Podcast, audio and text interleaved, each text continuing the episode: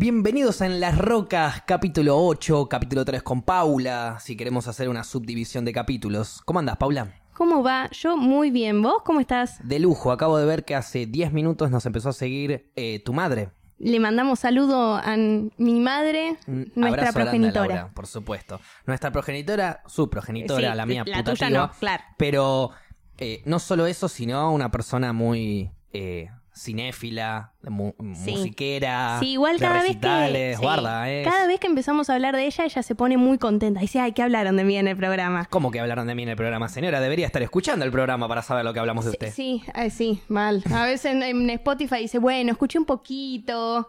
Y no Está llega bien, a escuchar. está bien, no hay problema, son dos horas de programa. Otra cosa que yo veía en, el, en Spotify, todos los podcasts que yo veo que están en el, no sé, top 15, Sí. ninguno supera la hora.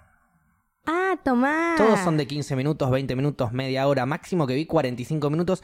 El otro día saqué una screenshot muy linda que la iba a compartir y me olvidé, pero Sí. la voy a compartir pronto, en donde eh, es- aparece nuestro podcast en el puesto número no sé cuánto y En el 7, dos. 8, 9 números más abajo, Sí. el de Fantino.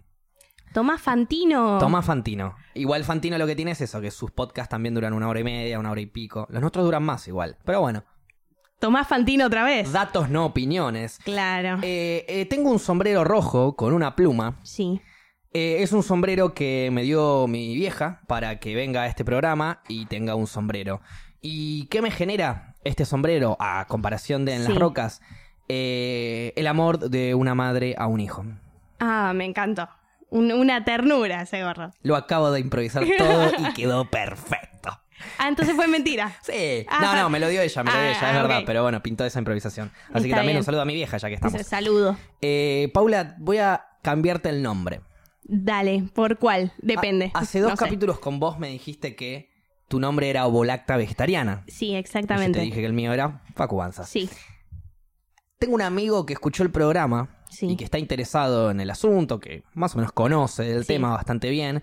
Eh, a- allá en la época de denominación de hippies, eh, y yo decía que él era el, el número uno, el nivel chamán. Bueno, él me corrigió, me dijo que hay muchos más niveles de hippie.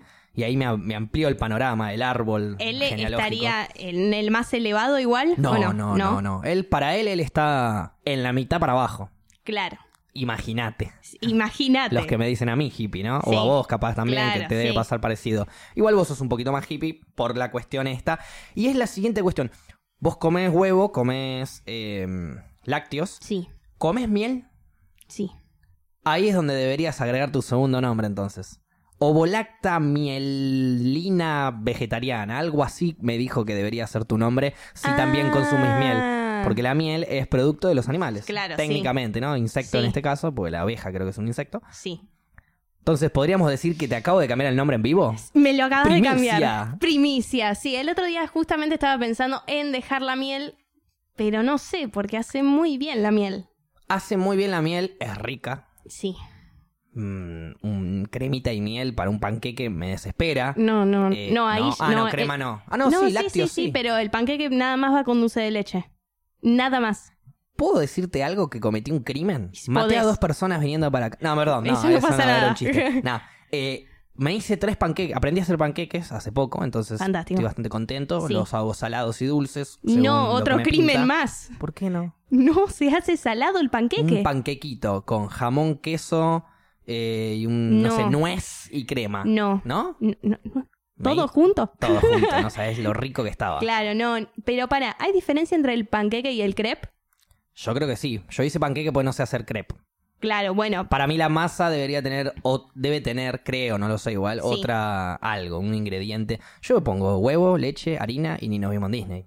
Claro, y para hacer el y salado le, le metes lo sal. mismo. No, no, no, lo mismo. Ah, Así, y nada lo- más O sea, le- lo, lo único que varía es el, el- lo de adentro. Ah, Asquerosísimo, con más razón. Asquerosísimo. Puede ser que no haya sido tan rico ahora que lo pienso, el salado. Pero el dulce, Sí. Me atreví a algo. ¿A qué? No lo hice con dulce de leche o dulce de leche y crema y demás. Lo hice con leche condensada. Horror. ¿Cómo horror? Horror. Es, es, es como otro, es otro tipo de dulce de leche. ¿Serio? La leche condensada. ¿No es otro tipo ponele de crema? No, no, ¿La no. leche Es- condensada? Es, más bien un tipo de dulce de leche. Es bien dulce, es bien dulce de leche, pero es un poquito más cremoso, por así Ah. decirlo. Tendría que probar. Pero, o sea, como que si vos agarras una cucharada de dulce de leche de Sí. pote y la das vuelta, se va a quedar ahí un buen rato hasta que empiece a caer. Bueno, vos agarras una cucharada de leche condensada, la das vuelta y se empieza a caer toda. Como para que tengas una idea más o menos de la consistencia. Es un poquito más líquida. Mm, qué raro. Pero es riquísimo. Bueno, un día hay que traerlos, ¿no? Por favor, Para hacer por la favor. degustación Sí, y, sí. y que se compruebe. Quiero em, eh, profesionalizarme un poco más con el asunto panqueque. Soy un poco bruto de cocina, debo admitir. Sí. Sé cocinar, sé cocinar muy bien, puedo cocinar lo que Todo me, lo que sea me pongas congelado. enfrente. No, no, no, no. Me las rebusco, o sea, Claro. te, te hago cosas. Ojo, Sí. te hago cosas. Capaz no hago mucho hoy en día porque, bueno, vivo con mis viejos, Sí. tengo una cocina compartida, eh, no tengo al, al alcance de la heladera o de la alacena todo lo que capaz yo necesito para un plato Claro. más elaborado. Y aparte, soy bastante vago a la cuestión del tiempo, ¿no? Si Sí. puedo meter una milanesa, dar la vuelta y en 25 minutos estar clavándome un sanguchito, ya soy yo. Ya está. Pero me gusta cada tanto meter algo más elaborado, ¿viste? Un, no sé, salteado de cosas. ¿viste? Dedicarle tiempo, dedicarle una horita, una horita y pico a la cocina. A mí no me pasa ni en pedo. ¿No te pasa ni en pedo? Ni en pedo. Eso te quería preguntar. Cuando te convertís, entre comillas, ¿no? Cuando arrancás, cuando tomás la Sí. decisión de ser vegetariano, vegano, Sí. ovo lacto, mielino, vegetariano, todos los Tomá. nombres que quieran ponerle. Sí. eh, ¿No tenés que dedicarle un poco más a la cocina, eso? ¿Más Eh, tiempo? No, ahora hay más congelados, más. Hay mucha variedad. Ponele, hay patitas vegetarianas que son con espinaca y parmesano. Son una locura. Ahí va. Pero en realidad estaría bueno ponerle más onda a la Sí. comida, tal vez con ciertas cosas. Más el vegano todavía. Yo no tanto. Sí. Pero no. La Tengo- realidad es que no. Tengo entendido que también hay. Eh, es- tenés el vegano que no come productos animales. Sí. Y tenés el vegano que no come productos. Y yo acordate que hoy hablé con un amigo Sí. que se fue de acá a Colombia a dedo y estaba viviendo de la. Pachamama hace un montón. Sí. Eh, Estaba en la casa del hermano él por unos días, pegó wifi, nos hicimos una llamadita que hace mucho no nos veíamos. Le mando un beso grande a Tincho, lo amo. Y, mm, y mi amigo me dijo que también hay niveles de veganismo al punto que hay veganos que no comen productos industriales. Es que es todo un círculo raro. Yo a veces trato con la comida, con la comida no, con la ropa, tal vez de que sea ropa vegana o esas cosas. Ropa vegana. Sí hay, porque viste que los pegamentos a veces Un tienen suéter productos de lana de oveja, no. No, trato de que no. Y un suéter de qué lana tiene que ser para que no sea de oveja. Lana industrial, Ok. claro.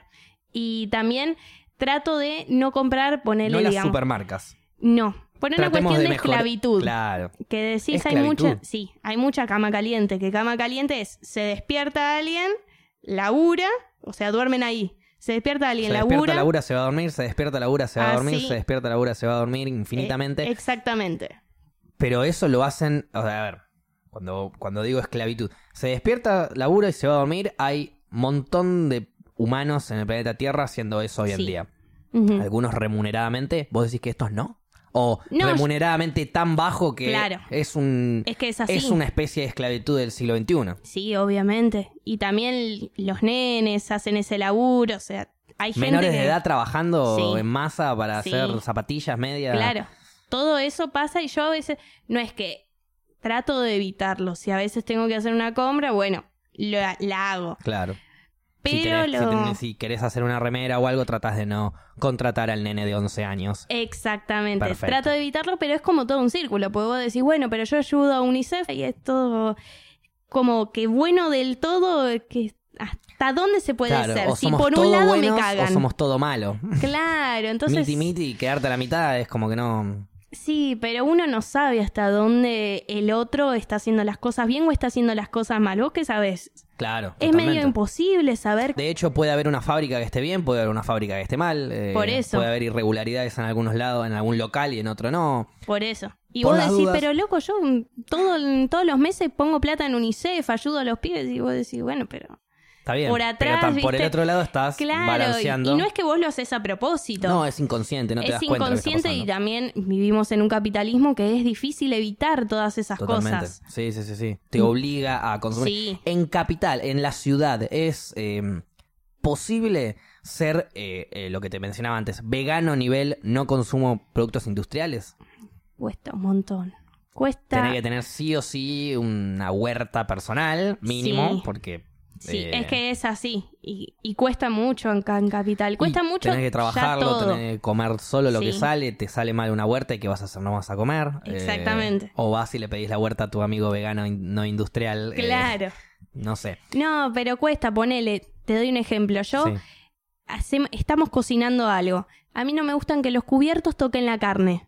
O sea, te voy a decir, me estás contaminando la comida con la carne. Totalmente. Trato de evitar todas esas cosas, pero por lo general si voy a comer a algún lugar las y como papas fritas.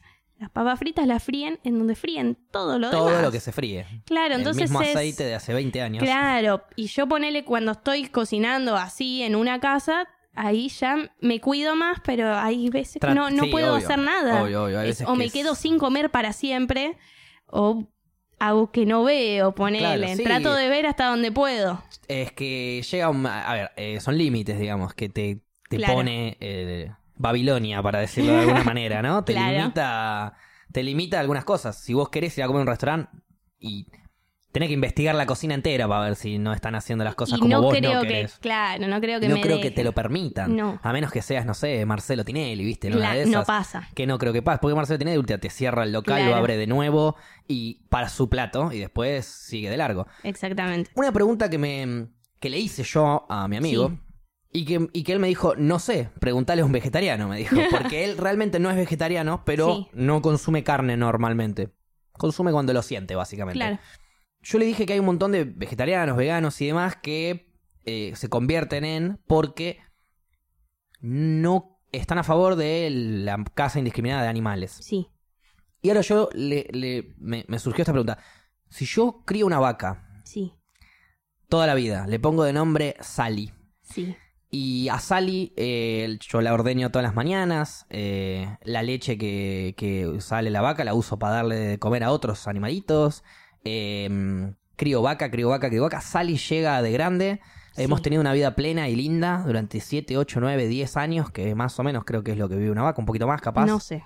No, no, bueno, las vacas de matadero sí, no, deben claro. vivir mucho menos, pero bueno, más o menos el promedio de vida de una vaca tengo entendido que es 12, 13, 15 años, algo así.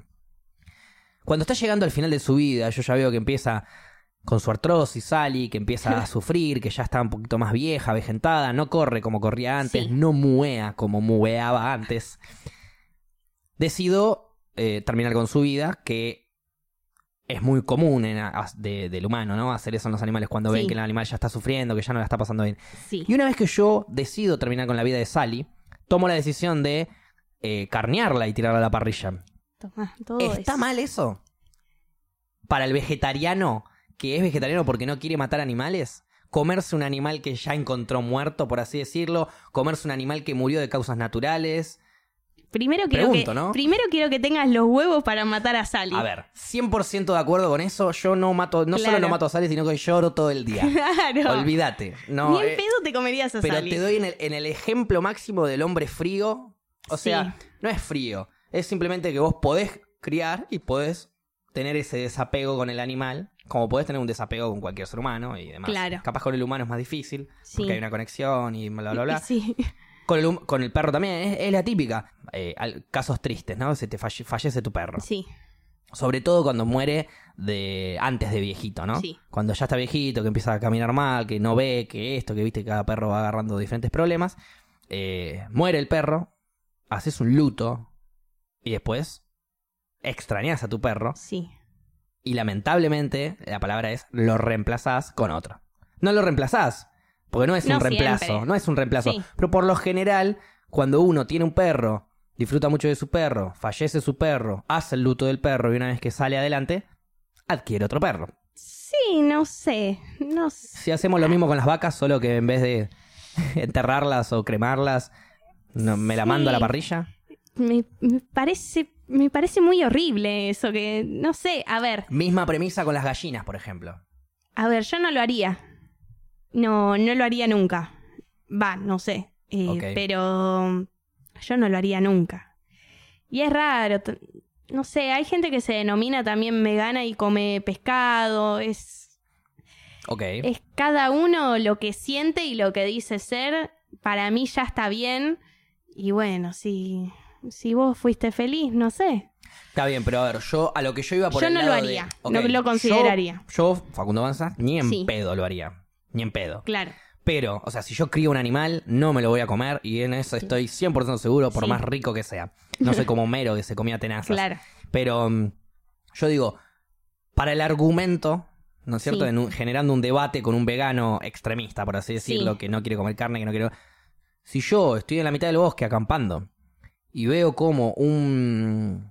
No importa cómo llegó este Sí. animal aquí, pero veo como un pajarito. No, un poco- veo como una liebre está corriendo y, y sube un árbol, se cae y no se mueve más. o sea, se dio la cabeza contra una roca, está todo ahí. Y yo digo, uh, un conejito y murió, porque murió de causas naturales, eh, no se pudo agarrar bien de la rama, cayó, se rompió la cabeza. Sí.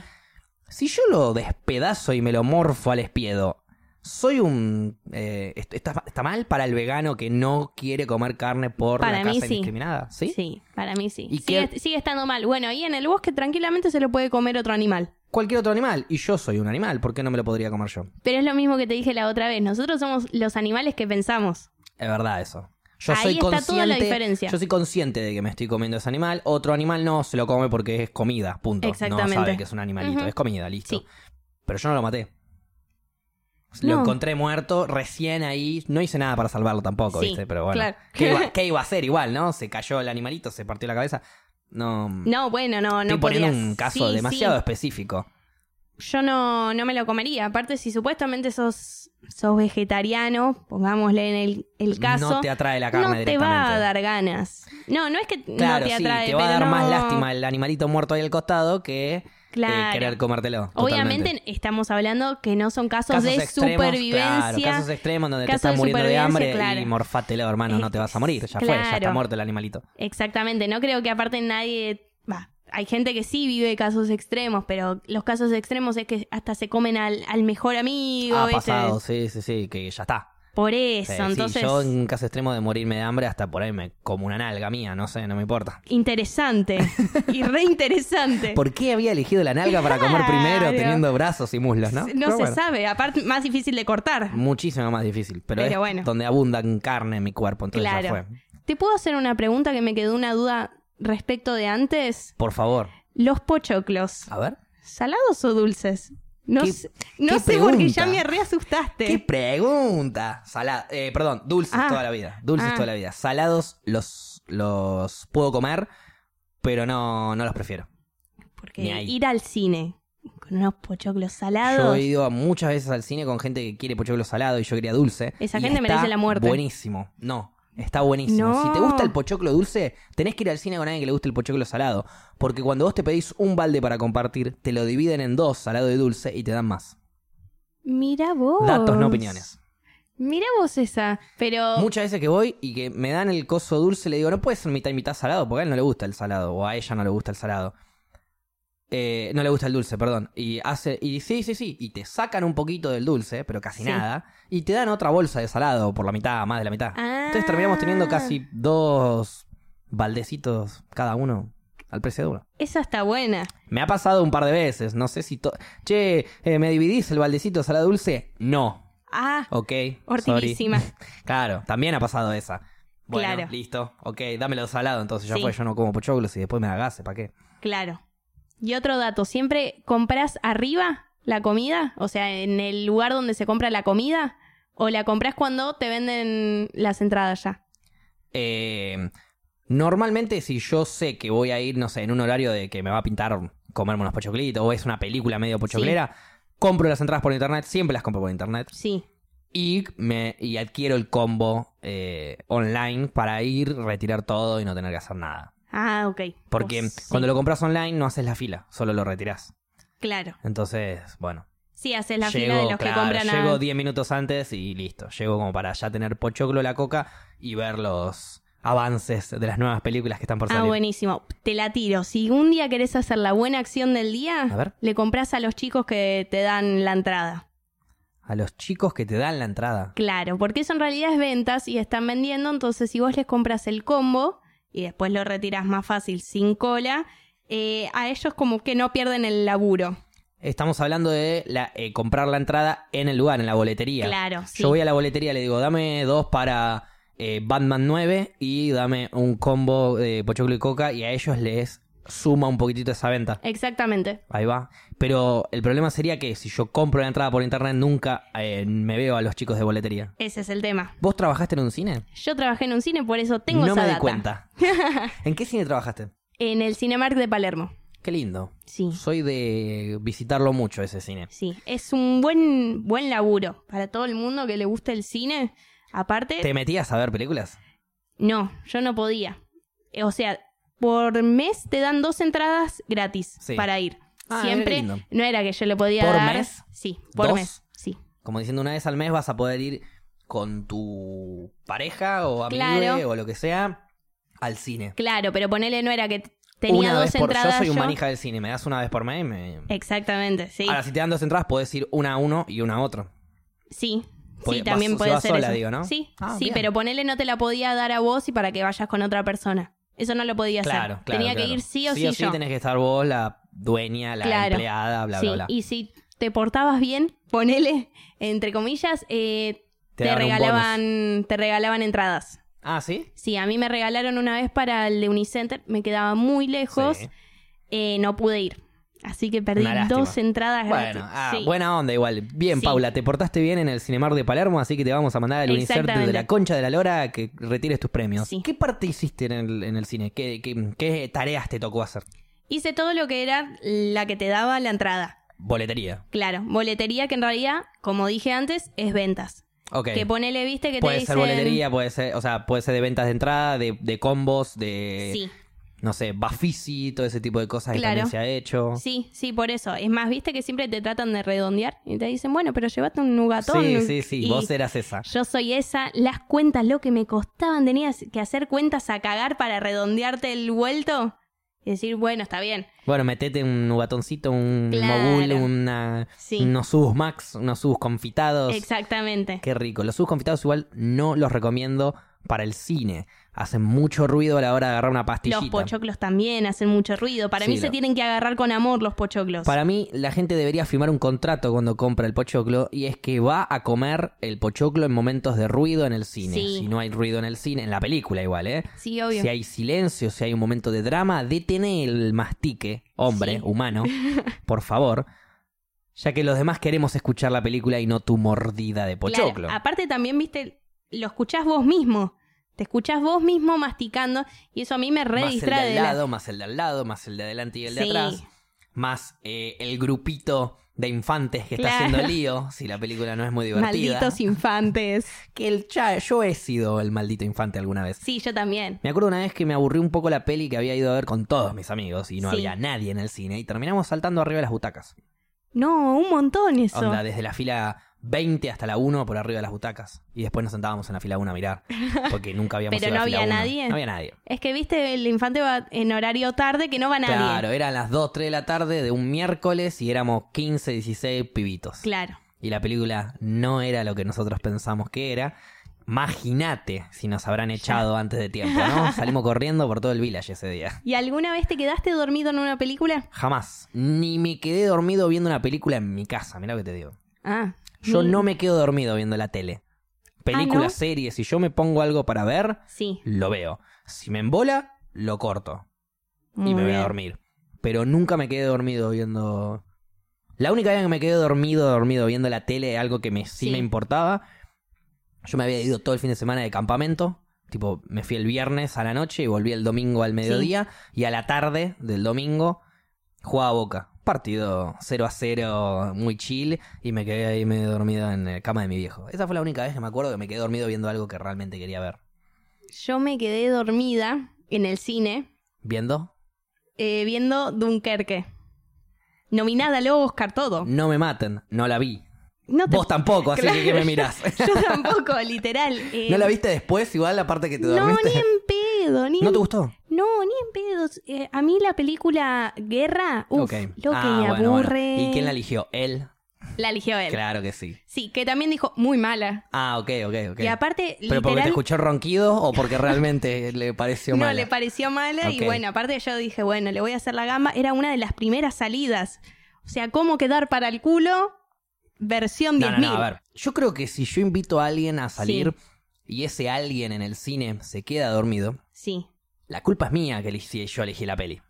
¿Qué querés que te diga? Bueno, bueno, es que claro, yo también me había sentido mal porque, uy, bueno, él eligió A ver, un no es, no es culpa mía que la peli sea mala. Anda a hablar con los directores, con Claro. los guionistas, lo que vos Sí. quieras. Pero yo la elegí y te traje acá vos y vos la viste y te dormiste. Entonces la próxima la elegí vos, indudablemente. Claro, bueno, sí.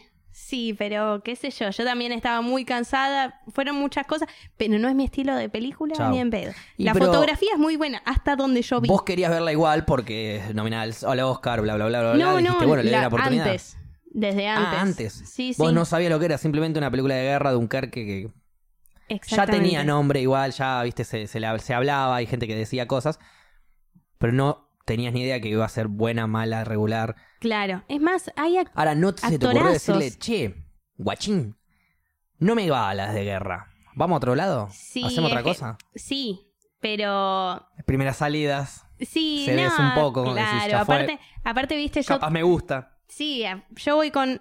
Odio las películas de guerra. Bueno, yo voy a hacer que te gusten.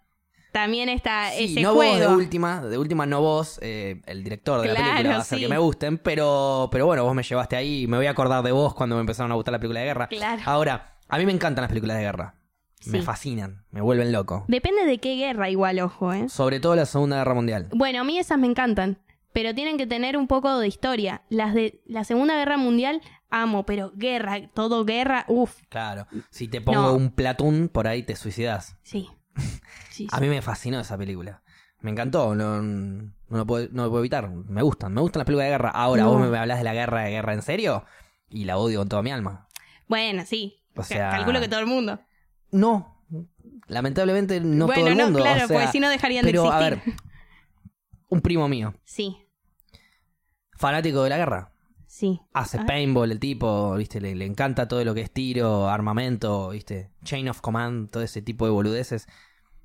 Y, bueno, boludeces para mí. Sí, sí. Y. mm, chabón, fanático de, de- de- de- de todo eso y de las guerras en general. O sea, mm, no te digo que es fanático de, de- de- de que se estén cagando a tiros todo el tiempo un país contra otro. Como deporte le gusta, tal vez. Pero, claro, pero si de repente se por pone a ver. paintball y esas cosas. Es, es esas personas que le gusta tanto que justifica la guerra. Ah, Cuando uno, yo creo que cuando uno justifica la guerra, es porque le gusta la guerra. Porque, porque- ¿Por qué vas a justificarla? Yo- tal yo- vez por alguna cuestión política. Debe haber Yo nunca la muy, muy- justificaría. bueno, yo creo que debe haber muy pocas vez. guerras justificables, por así decirlo. Eh, pero que muera una persona que no tiene nada que ver con ese objetivo de guerra, Ya es injustificable. Sí. Y no conozco una guerra en donde no hayan muerto inocentes. Es que siempre pasa. No, creo que no existe una guerra en No. donde no hayan muerto inocentes. No. Bueno, también, eh, con esa teoría y del hipismo, A ver. pues yo tengo una teoría que hoy en día tal vez no existen tanto los hippies, porque más o menos los hippies nacieron cuando estaba en la guerra y frenaban la guerra.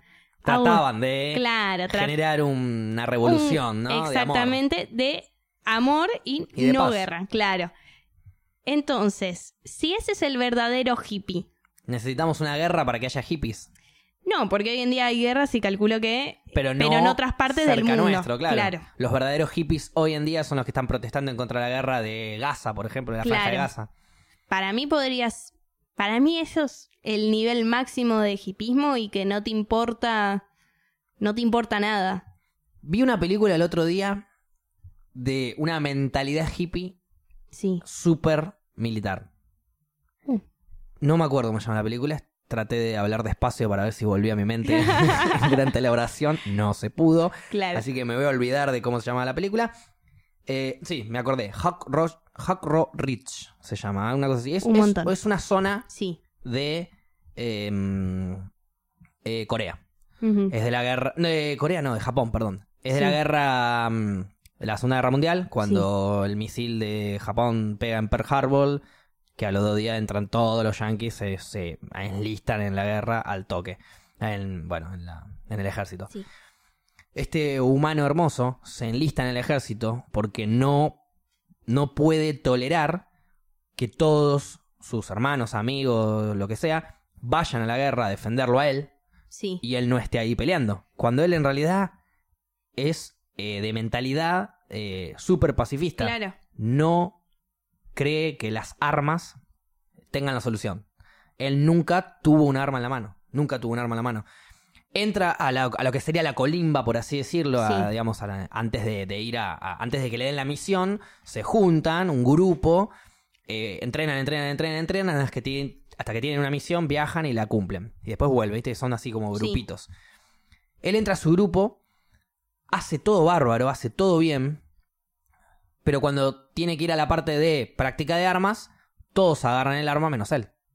Claro. Capitán, imagínate lo que le dice, ¿no? Re caliente. ¿Qué hace que no estás agarrando el arma? Yo no agarro armas, dice.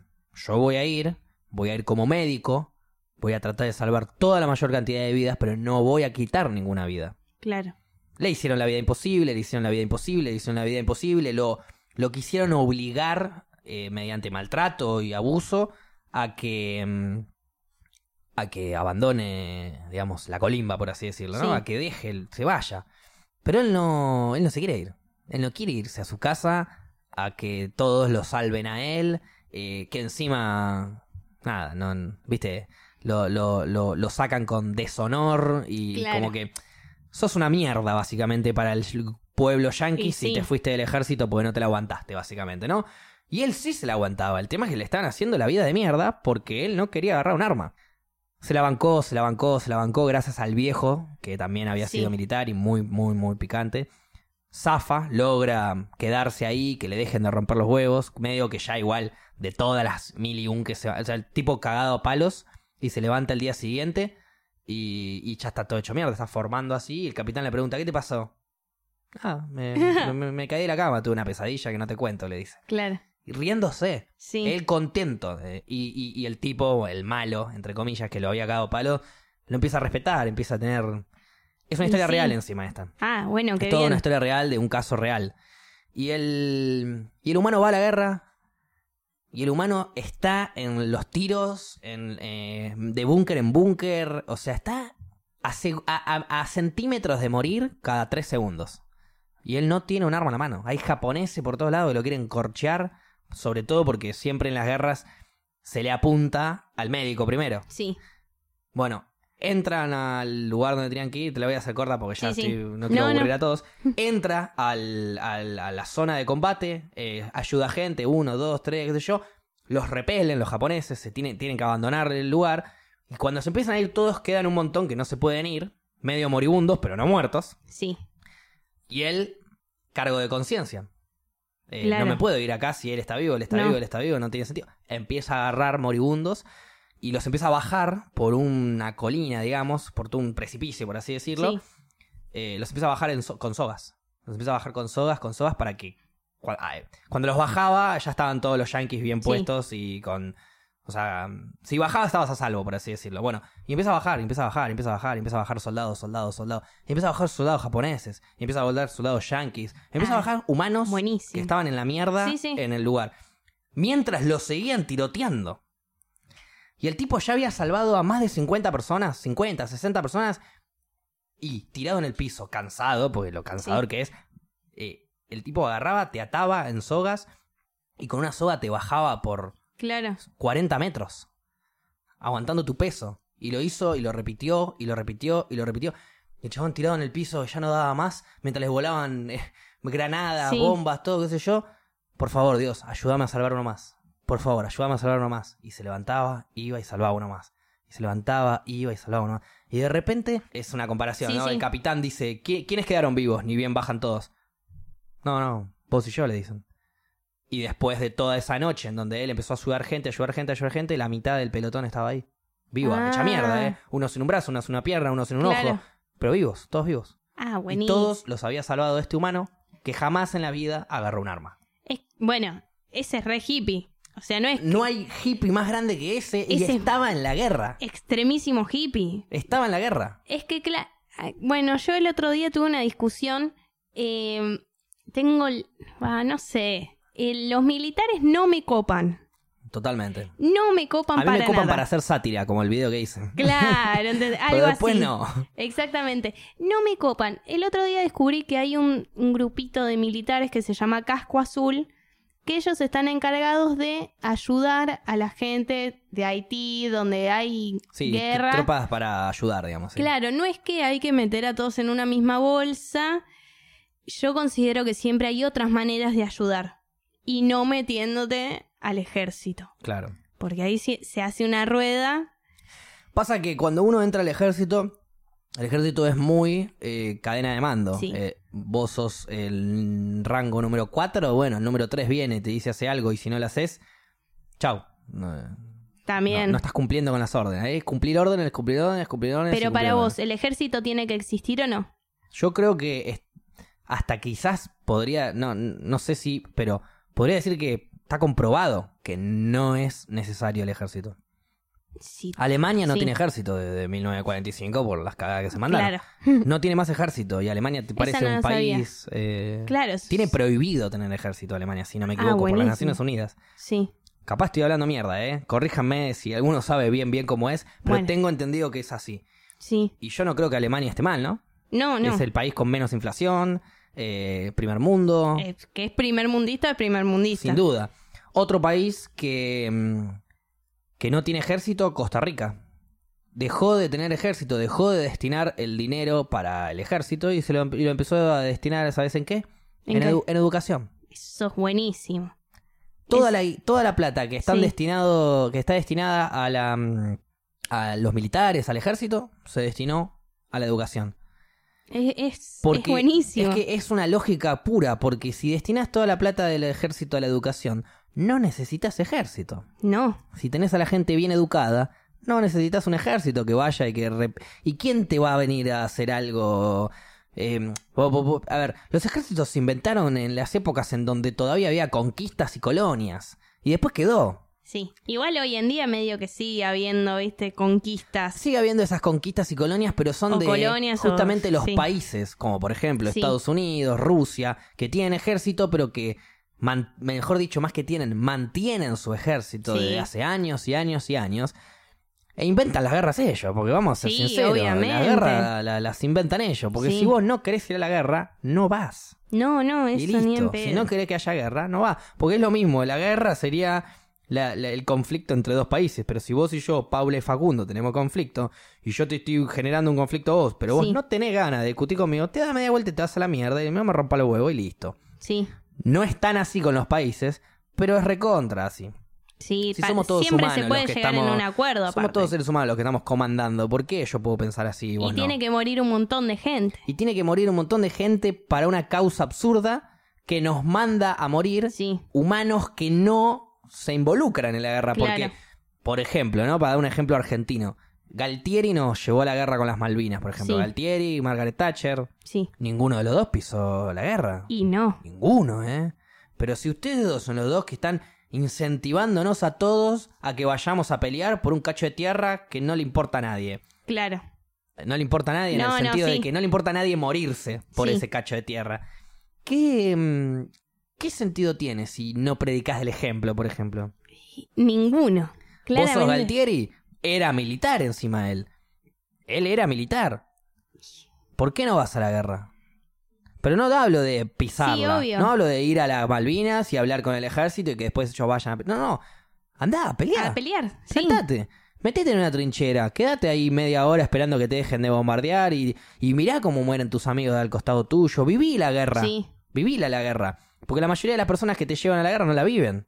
No. Entonces le chupan huevo, te llevan a la guerra. Claro. Y así es como después la mitad muere, Sí. la mitad no muere, pero queda lisiada. Y los que no quedan lisiados quedan psicológicamente traumados si es que no se suicidaron los sobrevivientes. Sí. Porque realmente es un...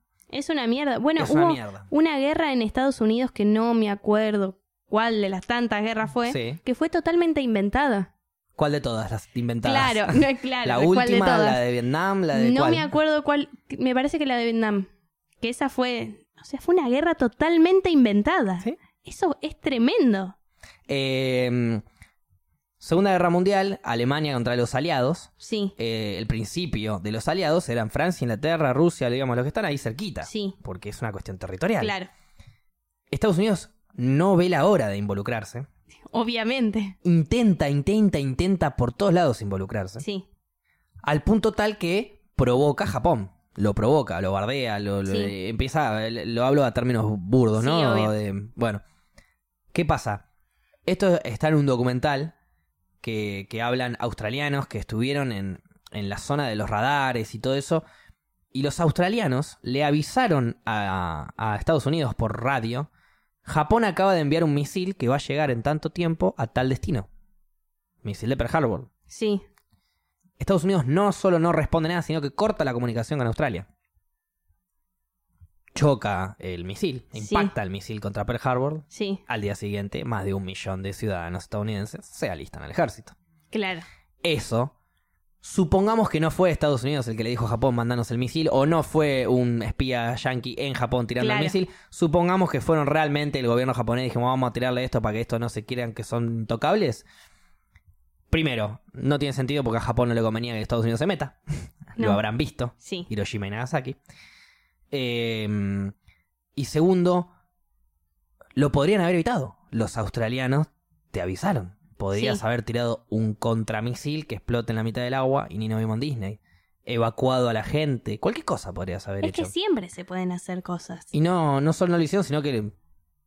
No, no, necesita. Es otra nueva versión de las Torres Gemelas, por así decirlo. Que bueno, Sí, las Torres Gemelas, así como yo no te puedo. co- Es como. Es una especie de como el Dios cristiano. Yo no te puedo comprobar que existe, no te puedo, vos no me puedes comprobar que. O sea, no me puedes comprobar que existe, yo no te puedo comprobar que no. Bueno, sí, yo no te puedo comprobar que Estados Unidos eh, generó el choque contra las torres, pero vos tampoco me podés comprobar que no lo hiciste. claro. Porque yo tengo una banda de dudas y de, y de cosas que te puedo. De, de data que te puedo traer a la mesa y que es inexplicable. Ah, ¿para vos no fue un atentado? Sí, sin duda, pero no tengo pruebas. Bueno, claro. Ese es el tema. Porque si tuviésemos pruebas, ¿por qué el gobierno no explotó? ¿Por qué el gobierno ahora, por por qué no hubo una crisis anarquista estadounidense? Más allá de porque todo el pueblo yanqui es súper eh, patriota. Sí, pero. Pero para mí fueron atentados que es lo mismo que tal vez lo que pasó acá con la AMIA. Yo lo comparo. Ok. lo- a las dos cosas las comparo. Para, para vos la AMIA Porque fue no es una así guerra también. y es un No atentado. fue algo eh, racista, Sí, para mí fue algo xenofóbico. xenofóbico. Sí. Claro. Bueno, pero yo digo, si bien, bueno, la bomba lamia no generó mm, eh, una guerra, No. eh, fue un atentado terrorista, pero que andás a ver por qué, qué pasó. Porque, viste, a ver, Sí, la- las la- internas las nunca- películas te, te generan este Sí. tipo de dudas, como por ejemplo, una super explosión en la AMIA y se hacen cargo un grupo de terroristas y, y- y- y confirman que fue una explosión terrorista racista. Sí. Pero en realidad, esos terroristas fueron pagos Sí. y hubo toda una cama encubierta para matar a un tipo que no tiene nada que ver con lo con la causa, era porque simplemente que me el estaba tipo molestando. era tremendo. Estaba molestando el tipo y, había, y se tenía que ir.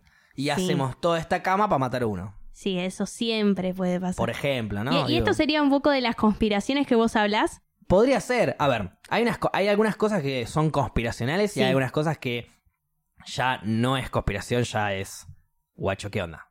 Claro. ¿No es cierto? Como por ejemplo, si yo te digo que hace miles de años te digo que el gobierno está, no sé si miles, pero cientos de años atrás te digo, el gobierno no, el gobierno nos está ocultando información Sí. del cannabis para hacerla ilegal. Y, y vos en, en esa época por ahí me decís, nah, vos sos un Illuminati, conspiración. Después te das cuenta que tenía razón ese tipo. Sí. Hoy en día, para darte el ejemplo de las Torres Gemelas, eh, hay tanta data de equ- equivocada. Por ejemplo, dicen que fueron los musulmanes los que secuestraron el avión para... Bueno, en teoría, un avión chocó contra el Pentágono y no hay rastros del avión. El avión se evaporó. Esto es realmente dicho Sí. por Estados Unidos. ¿eh? El avión se evaporó en el impacto. Ok. Ok. Ok. Aparecieron documentación a 10, 15, 20 cuadras de la caída de las Torres Sí. Gemelas, documentación de los musulmanes que en teoría estaban en el avión, que secuestraron y que hicieron chocar. ¿Por qué tan lejos? O sea que, ¿por qué tan lejos? ¿Por qué ¿Por tan qué lejos? estaba el documento si explotó el claro, avión? explotó todo, No pero el documento nada, pero el no. docu- O sea, se evapora un avión entero, pero no el documento Claro. y aparece a las 15 cuadras. Y encima después, el manifiesto de, de pasajeros y los culpables de Sí. eh, haber eh, secuestrado el avión y chocado, impactado contra las Torres Gemelas, estaban vivos, viviendo en, en su país eh, árabe y jamás habían salido del país. Claro. Todo Otra muy raro. cosa, comparan imágenes de edificios eh, con demolición asistida Sí, con las Torres Gemelas. Las Torres Gemelas tienen, eh, las columnas estaban cortadas en diagonal sí. de manera perfecta. Exactamente igual que como se ve una columna de un edificio que lo demuelen de manera asistida. Las Torres Gemelas estaban construidas para recibir no uno, sino dos impactos de aviones. Sí, Y con uno cayó. claro. Y cayó uno arriba del otro, sí. los pisos. No cayó de costado, no cayó para... Las dos cayeron igual, uno arriba del otro. Sí. Entonces, con toda esa data, con todas esas comparaciones, con to- ¿qué explicación me das para decirme de que no fue asistido y no fue planeado? Hay imágenes de cámara lenta en donde se ve cómo eh, empiezan a romperse, eh, ponele, si la torre Sí. chocó en el piso 75, empieza a explotar el piso 50 antes que caiga el 70. Sí, no, no sé de explosiones, ese es el tema, porque para mí una explosión puede funcionar para cualquier lado. Totalmente. Choca algo y bueno, se puede caer para allá o puede caer así. Tal vez estaban construidas las torres gemelas para ese caso, para que se caigan así y que no se vuelque y tal vez si se volcaba era mucho peor, porque mataba mucho más sí, gente. Sí, sí.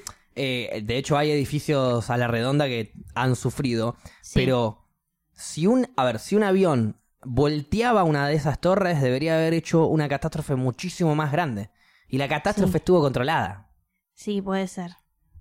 Eh, Igual yo que yo estuve en, ahí en el predio Sí. donde estaban las torres gemelas, eh, era bastante grande todo. Estaba alejado de los otros Sí, edificios. sí, sí, sí, sí, obvio, obvio, obvio. Es- Pero imagínate un, un piso de, un edificio de, no sé, 100 pisos creo que tenía, una cosa así. Era un no más. Para mí más. Ciento y pico, cien- Sí. bueno, eh, completamente diseñado por ingenieros encima para que no los voltee un avión. Porque ellos no planeaban un atentado terrorista, ellos planeaban Claro. un error de máquinas y que el edificio era tan grande que podía llegar a ocurrir Sí. de que un avión necesite pasar por ahí y se la ponga al edificio de mala Sí. leche. Bueno, pasó. Se la pusieron al edificio. No debería haber caído. Cayó. Sí. Y de repente las columnas están perfectamente cortadas. No pueden estar las columnas Eh, es perfectamente raro. cortadas si se cayó un edificio porque le chocó un avión. Y, y de hecho, es una cuestión física también. Si yo rompo algo arriba, la base se mantiene. Sí. Y los aviones chocaron en las puntas de las torres. Sí, sí, igual es eso, eso es cuestionable, porque eso como te cayó digo. demasiado derecho todo. No se fue nada para un costado. No hubo nada que haga rebote. No. Perfecto, pa. Por eso es lo, donde yo me puedo plantar con un, eh, no sé, con un defensor de patriota yankee a decirle tu gobierno asistidamente demolió las torres. Igual no creo que ningún patriota yanqui te defienda su gobierno en algún momento. Tal vez un poco el de Obama, pero Claro, sí, pero sabe que le salto con mil cosas de Obama claro, también, ¿eh? o sea, tampoco No fue Obama, problema. claro. Obama lo agarro y lo doy vuelta como una media ese. Pero bueno, no importa. Eh, Paula, ¿crees en los espíritus? Sí, un montón creo en los espíritus. ¿Y qué son para vos los espíritus? Eh, una banda, no mentira. Sí, ojo con esa banda que hubo un problemita ¿En ahí. serio? Sí. Hay últimamente problemas Aguardiente, un disco que me encantaba, dejé de escucharlo. A mí mucho nunca me llegó esa banda. Maxi Truso se llama el cantante, ¿puede ser? ¿O estoy flasheando? No, te, te la debo, nunca me llegó a gustar mucho esa banda. Bueno, a mí me gustó, me, la- me- me generó bastante... Sí, Me gustó. Vi, escuché un disco, la, Sí. me gustó mucho. De hecho, es una banda nueva. sí. Pero el cantante, si no me equivoco, se llama así, Maxi algo, no sé bien. Tiene una, le hicieron una Le causa. hicieron una causa de por abuso, abuso, o algo así. Igual que salta a la banca, y igual si no me que equivoco, eh, Lo no, hizo, no sí. es solo una causa, claro. Entonces, Ah, eh, bueno, no sé. No, no, no. Bueno. Olvídate de los espíritus Claro. banda. Volvamos. sí. Eh, ¿Qué son para vos los espíritus? y, a ver, es, es que yo trato también de no creer que, que hay espíritus malos, pero trato de no creer. Que existen, existen. Ya estamos catalogando de bueno, malo o regular a un Sí, espíritu. pero obviamente. ¿qué existe? Ok, existe. Sí. ¿Y qué es ese espíritu? ¿Dónde lo encuentro? Eh, ¿Qué explicación humana le podés dar al espíritu? Y para mí es como. eh, tiene la forma. Para mí, flashemos. Estamos en eso. Eh, tiene forma de persona. Ok. Es, es como te lo muestran en las películas. Tiene forma de persona, pero medio transparentosa. Como un fantasmita. Exactamente. Bien. Y para mí a veces es que queda pendiente el, el espíritu por alguna cosa o también para acompañar. En el sentido de, bueno, yo te cuido. El humano tiene espíritu. Sí. Todos los humanos tienen espíritu. Los animales. Sí, para mí también. Las plantas. No, ¿No? no, Las plantas no. no. Bien.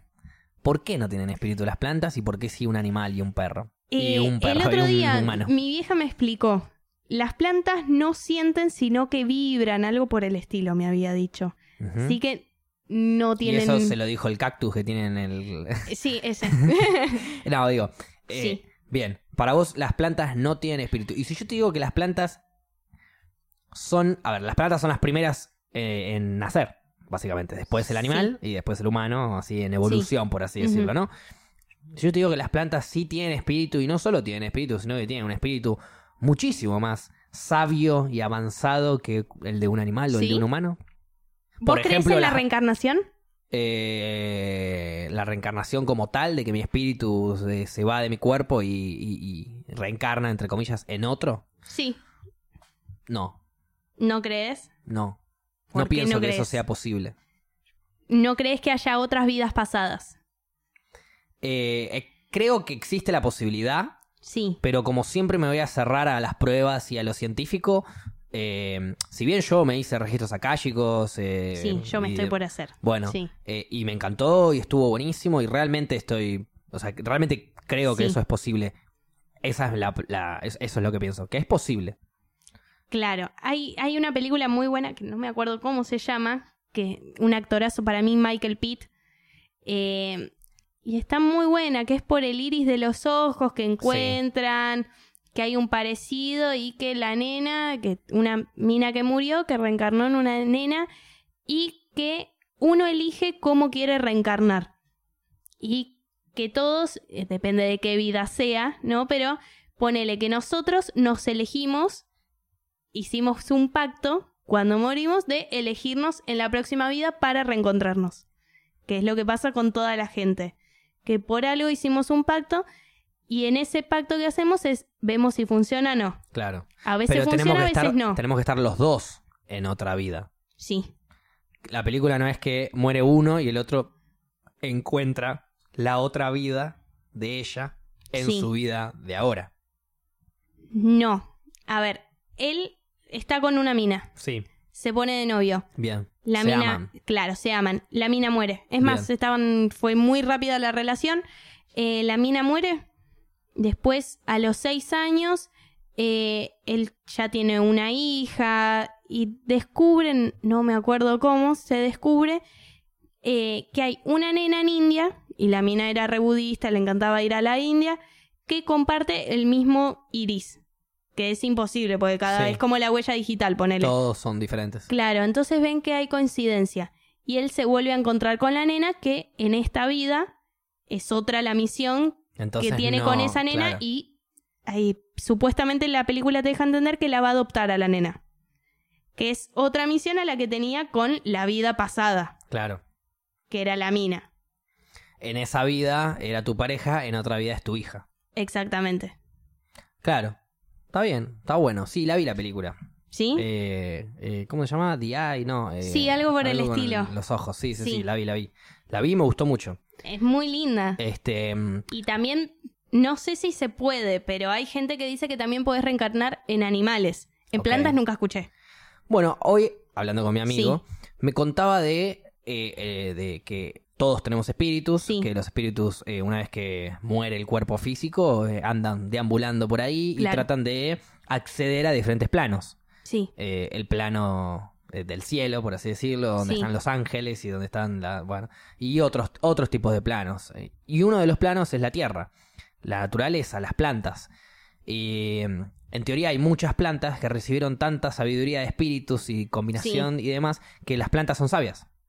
Claro. Y las plantas cuando las consumís o eh, te genera eh, la posibilidad de ver cosas que el ojo humano no puede ver.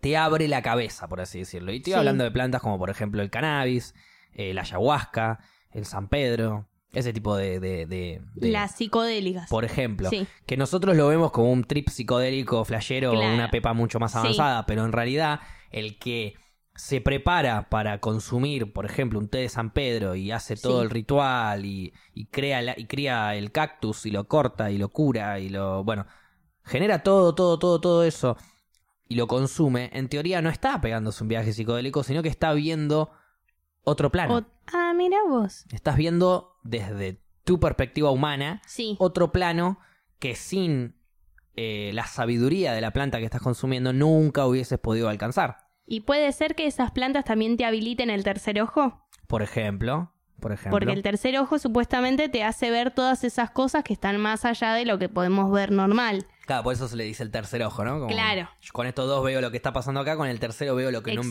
que no pueden ver estos dos. ¿Vos nunca en una foto te viste de Laura? No.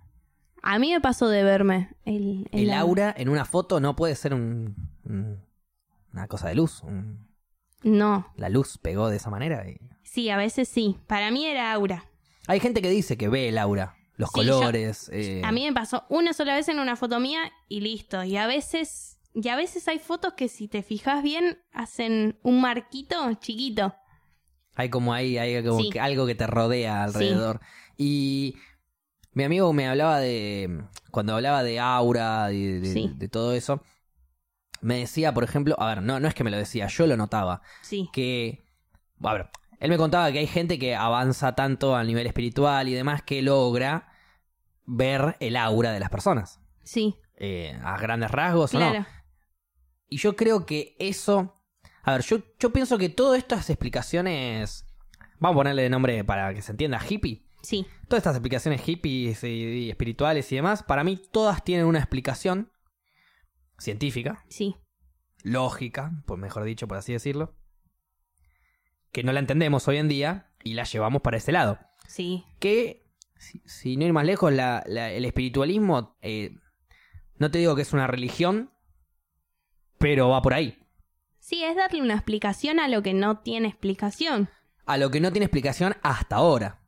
Que Sí. capaz en 100 años descubrimos algo y entendemos lo que es el aura, el alma, el espíritu y demás cosas. Hoy en día no lo entendemos, le ponemos esos nombres, le ponemos esas pautas, esas premisas, eso de eh, el aura está alrededor mío y yo no la puedo ver, pero si eh, me preparo y capaz en 100 años ya la educación te enseña a meditar desde el chico y, ¿me entendés? y, Sí, diferentes no cosas sé- en donde uno ya avance espiritualmente desde lo Claro. lógico y no desde el desde lo religioso, ¿viste? Entre comillas. Es que no sé si algún, si algún día va a dejar de, de ser algo de creencia y va a empezar a ser algo que está comprobado. Claro.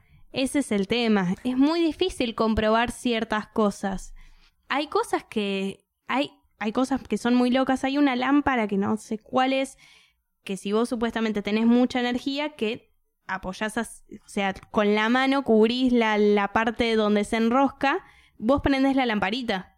Si me mucha energía, le, le podés dar electricidad a la lamparita. Claro, exactamente. Y hay cosas de energía que. que son así, que es vos prendés una lamparita, porque Claro. tenés una bocha de energía. Yo pienso que tiene una explicación eso, lógica Sí. científica, que quizás hoy en día no entendemos, como hace miles de años pensaban que la Tierra era plana, bueno, hoy en día también algunos Sí, lo piensan, sí. pero bueno, un ejemplo medio raro ese. Hace miles de años pensaban que, no sé, las mujeres inteligentes eran brujas. Claro. O ese tipo de cosas que vos decís, Sí, si pensábamos así, porque no sabíamos lo que era realmente, entonces cuando hoy en día pensamos algo así, que no sabemos bien lo que es, en 500 años por ahí es otra cosa. Sí, puede cambiar, pero hay cosas. Esto es muy abstracto. Imagina- Bueno, la inteligencia también, pero Claro. es. Para mí es, es distinto. Para mí es muy distinto. Y también esto de, como te decía antes, esto de las energías, ¿viste? Cuando decís que alguien te cae mal y no sabes por qué. Exacto. Y decís, no, es una cuestión de piel. No, ponele nombre, animate a decir que es energía. claro. Que la energía por algo no, no, no va concuerda con, con, esa la persona. tuya, Sí, claro. Sí, sí, totalmente. Eh, y lo puedes notar desde nada, Sí. desde un comentario, desde una mirada o desde el silencio puro. Desde el silencio, ¿viste? que Pero tal vez es saludo, recién te conozco y. Uh, uh, ya está. Uh, no, con vos no, bro, Claro, no, ni ahí. no, con vos no. ni ahí. Cl- Me Exactamente. ha pasado, me ha pasado y me pasa con este amigo Sí. con el que estuvimos hablando todo el día, que hoy, hoy fue el capítulo de mi amigo, básicamente. Claro. Eh, que noté en él ese cambio abrupto. O sea, yo a él lo conocí eh, estudiando en la UAD de marketing. O sea, Nada que ver. yo no estudié marketing en la UAD, digo, lo conocí cuando éramos chicos Sí. y él terminó, o sea, Claro. una, una persona de esas, un pibe, un amigo, Sí. lo conocí a los 15 años, fuimos al sí. secundario juntos, después él se fue a UAD a estudiar marketing. Y hoy en día es un hippie hermoso, chamánico de la puta madre. Cuando yo dejé de estar con él por mucho tiempo fue cuando juntos, después de él recibirse, nos fuimos a Nueva Zelanda, estuvimos seis meses y él ahí arranca su camino personal, digamos, ¿no? Sí. Yo me voy, eso eh, al sexto mes, eh, me vuelvo para mi casa y él se queda y sigue su viaje. Y sigue su viaje hoy día. Sí. Él nunca dejó de viajar desde que nos fuimos a Nueva Zelanda. En algún momento ha vuelto para acá, ha estado acá, pero también en periodo de transición. Sí. Y noté, en las últimas veces que lo vi acá, que él puede percibir a las personas que... y no voy a decir si son buenas o malas, si le caen bien o le caen mal. Claro. Él lo puede percibir, él lo puede notar a simple vista. Es que hay. Eso es algo que yo noté re loco. Porque yo decía, Sí. yo ya te conozco a vos, conozco a él y conozco a él. Conozco- te conozco a vos, Paula, y conozco a Silla y conozco a Pared. Sí. Yo sé que Silla te va a caer muy bien, pero sé que Pared no. Pero vos no lo sabes eso, porque acabas de llegar. Claro. Y vos, ni bien miraste a los dos, te fuiste a sentar a la silla. Y sí. Eso tiene mi amigo. Es que eso repasa, y más cuando estás lleno de información, con más razón pasa. Tenés, y seguramente habrá ido a lugares espirituales. Zarpados. Ponele, yo Ha hecho retiros de silencio. Bueno, eso te abre un montón la cabeza. Yo, esta foto que te digo de Laura, eh, me pasó en Córdoba. Que Córdoba es un lugar re espiritual. Sí. que está todo lo del Cerro Uritorco. Es muy espiritual y ahí te creo que puede pasar eso. Sí. Porque uno también hace un viaje mental que está preparado para conocer cosas nuevas, para recibir nuevas cosas. Entonces te abre un montón de posibilidades y de poder ver ciertas cosas. Y bueno, y si me decís más que hace meditación, Sí, sí, sí. entonces con más razón es lógico que vea esas cosas. Eh, sí, él ve. Yo creo que él ve cosas que no ve el humano promedio, seguro. E imagínate que él no se considera avanzado. ¿Y sabes por qué? Por el amor. Como por el amor. Él está enamoradísimo de Sí. una chica que está enamoradísima de él. Sí, Y, y son los dos super mega hippies. sí, Fanáticos del desapego. sí. Mm, Y él toda la vida fue fanático del Amazonas, Amazonas, Amazonas de acá, Amazonas Sí. de allá, Amazonas de acá, Amazonas de allá. Toda la vida quiso irse al Amazonas, nunca pudo ir todavía porque, según él, el camino no lo llevó. claro. Y hoy en día se siente atraído por el Amazonas y siente ganas de encarar para ese lado, pero hay algo que lo detiene. Claro. que es que siente ganas de quedarse con ella. Y dice, ¿qué tengo que hacer yo acá? ¿Tengo que salir de mi desapego y ir al Amazonas? ¿O en realidad pensar más en ella que en el Amazonas significa que quiero estar con ella? Eh, Esa Sí. es la dicotomía, ¿no? Del hippie, entre comillas, ¿no? Hago lo que siento. Pero si yo siento una cosa, pero me tira también otra, que son completamente opuestas. Porque Es el desapego es lo más importante. Desapego para poder viajar, para poder vivir, para hacer las- cosas de la Me voy al Amazonas, pero estoy pensando todo el día en esa persona que dejé atrás. Pero desapego es, es muy relativo. Es desapego a qué me quiero desapegar. Se quiere desapegar al sentimiento de decir, me estoy yendo, no te voy a ver más, pero vos fuiste algo de mi vida, igual, transicionaste, duró el periodo que duró y ya está. Pero Y- él quiere hacer ese desapego. 100%, pero no lo siente. No, si no lo siente, entonces. Él quiere, él, él lo que me decía es, Pues yo le digo, ¿y Es porque cuáles, todavía queda algo. cuáles son tus planes? Le digo, y me dice, y la verdad que el Amazonas realmente me está llamando Sí. cada vez más fuerte, dice. Porque él dice, y me llama un poquito el Amazonas, ¿eh? Y me está llamando el Amazonas, ¿eh? Pero esta vez me lo dijo, no, no, el Amazonas me está llamando muy fuerte, dice. Yo le digo, bueno, listo, hermoso. ¿Te vas a ir al. Amazonas? Sí. Pero últimamente estoy pensando más en ella que en el Amazonas. Y yo digo, y ahí dice, todo esto, dice, me, me parece que debería trabajar un poco más el desapego. Y le digo, guacho, le digo yo, pues yo le digo siempre así, ¿no? Sí. Le digo, guacho, yo te conozco desde que tenés 15 años, desde que sos un proyecto de hippie, y vos toda la vida fuiste un avanzado en el desapego. Él ha tenido una familia diplomática que han vivido acá, acá, acá, acá, cinco años, tres Sí. años, dos años, ha dejado amigos atrás, ha dejado un montón de cosas atrás, siempre. Está acostumbrado a hacerlo, sabe hacerlo. Nadie le- a nadie le parece fácil desapegarse, pero está acostumbrado a hacerlo, él puede hacerlo. Entonces yo le digo, vos ya sabés lo que es el desapego, vos ya sabés cómo funciona. Vos estás pensando más en ella que en el Amazonas y el Amazonas te está recontra llamando. Entonces ella te está recontra llamando más. Y sí, Entonces le digo, ¿qué significará esto? ¿Que te tenés que ir con ella? ¿Que te tenés que ir al Amazonas con ella? ¿Que tenés que no ir al Amazonas? No sé qué significará, vos, lo vas, vos te vas a dar cuenta. Pero no, eh, no dejes de... A ver, no dejes, yo siento que, a ver, está perfecto, no dejes de viajar por, por un apego, pero no dejes de amar por, un, por una idea de desapego. Es que en Porque realidad... realmente los veo, Sí, yo los conozco los dos sí. y los veo juntos y, y, o sea, me quiero casar con ellos, no con él ni con ella, me quiero casar con, Con ellos. Sí, sí, sí. Entonces digo, Para mí son hermosos y realmente juntos le- eh, eh, la pasan bien, lo dif- se disfrutan. Una quiere ir para un lado, el otro quiere ir para el otro. Ya ha pasado a lo largo de su camino un montón de veces. Sí. Pero ¿por qué? eh, No sé, ¿por qué elegir una cosa o la otra? A eso voy. Para mí es está mal. Para mí claramente le está tirando mucho más la chica. Y claramente es, bueno, hay que hacer lo que los dos quieren. Hoy tocará Amazonas y tal vez mañana el lugar que quiere ella. O al revés.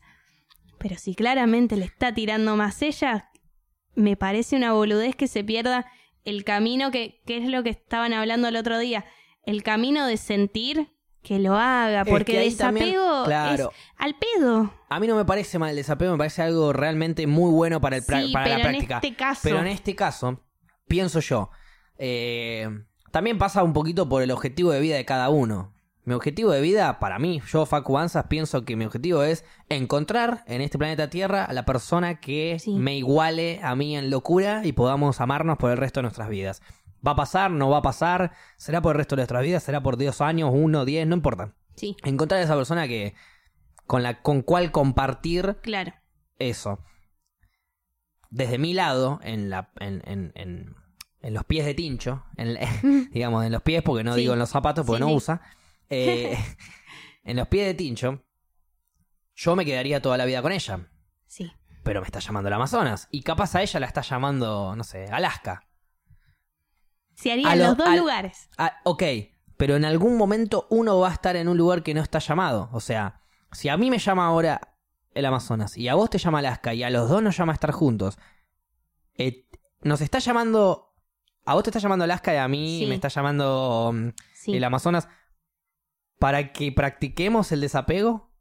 No. Pienso, ¿no? No, todo lo contrario. Para mí, para Es- aprender a... Es un desafío que me presentó la vida. Sí, para mí es para aprender a convivir y ya que el amor gana más, en este caso es bueno, es respetar los espacios. Bueno, yo te la sigo en esta, vos después me la tenés que seguir en este viaje. Es lo mismo que ir a ver Dunkerque.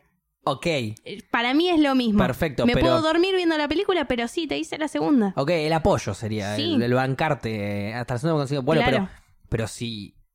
Acordate que estamos hablando bien hippie hippie, ¿eh? O sea, bien nivel hippie, superamos lo- los niveles que habíamos hablado. Para mí gana mucho más Si a mí me llama el Amazonas, no voy a ir a Alaska. Pero po- ¿por qué no podés ir a Alaska? ¿Por qué no porque, podés? porque me está llamando el Amazonas. No sería genuino. es genuino el para mí si en, si en este caso le gana el amor que le tiene a ella eso es genuino y si ella quiere ir a Alaska ya está Vamos, Sí, porque es genuino el amor que le tiene a ella. sin duda, eso no lo, no- Entonces, ni lo dudo. eso es lo genuino. Y a veces en la pareja hay que resignar cosas y hacer cosas por el otro. Ok, pero ellos no se consideran una pareja, se consideran compañeros de vida. O sea, estamos viviendo juntos porque nos Claro. llevamos bien. Eh, ni yo estoy atado a vos, ni vos estás atada a mí, y a vos te está llamando el norte y a mí te está llamando el sur.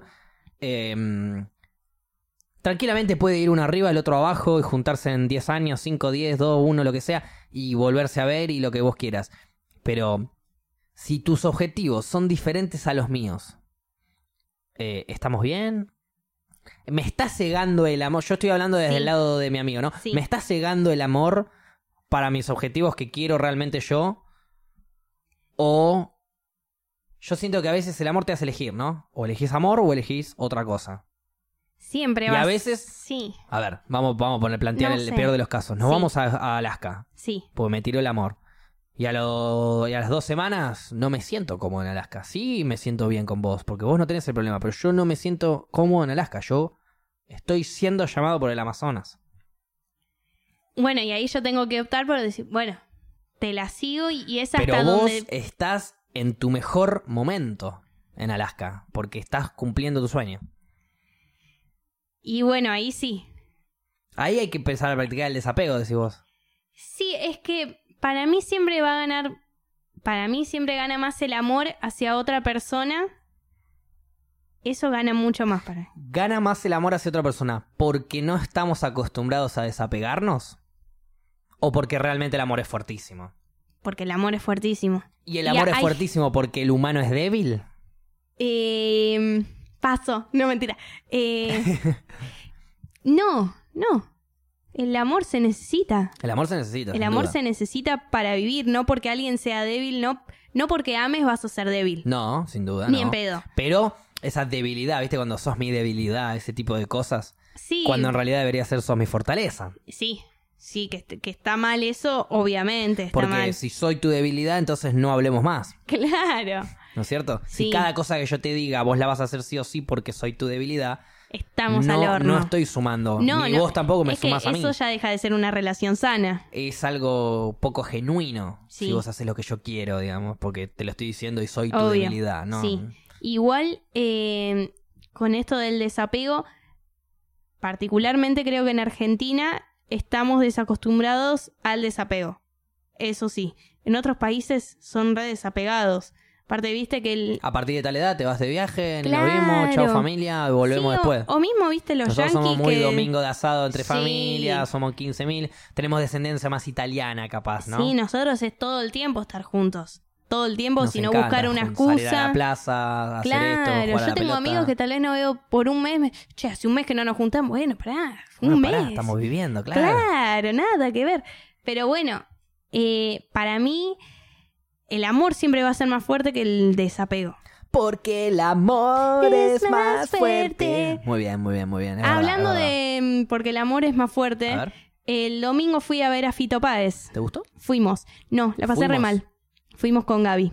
Ah, las entradas que estaban ahí arriba eran de Fito Páez. La No, pasamos muy mal. Bueno, la yo... pasaron muy mal. Yo voy yo a la decir muy mal. por qué lo hubiese pasado mal en el recital de Fito Páez. Contá. Porque tocaba Fito Páez. Ah. Y no me cae para nada bien. No me cae para nada bien.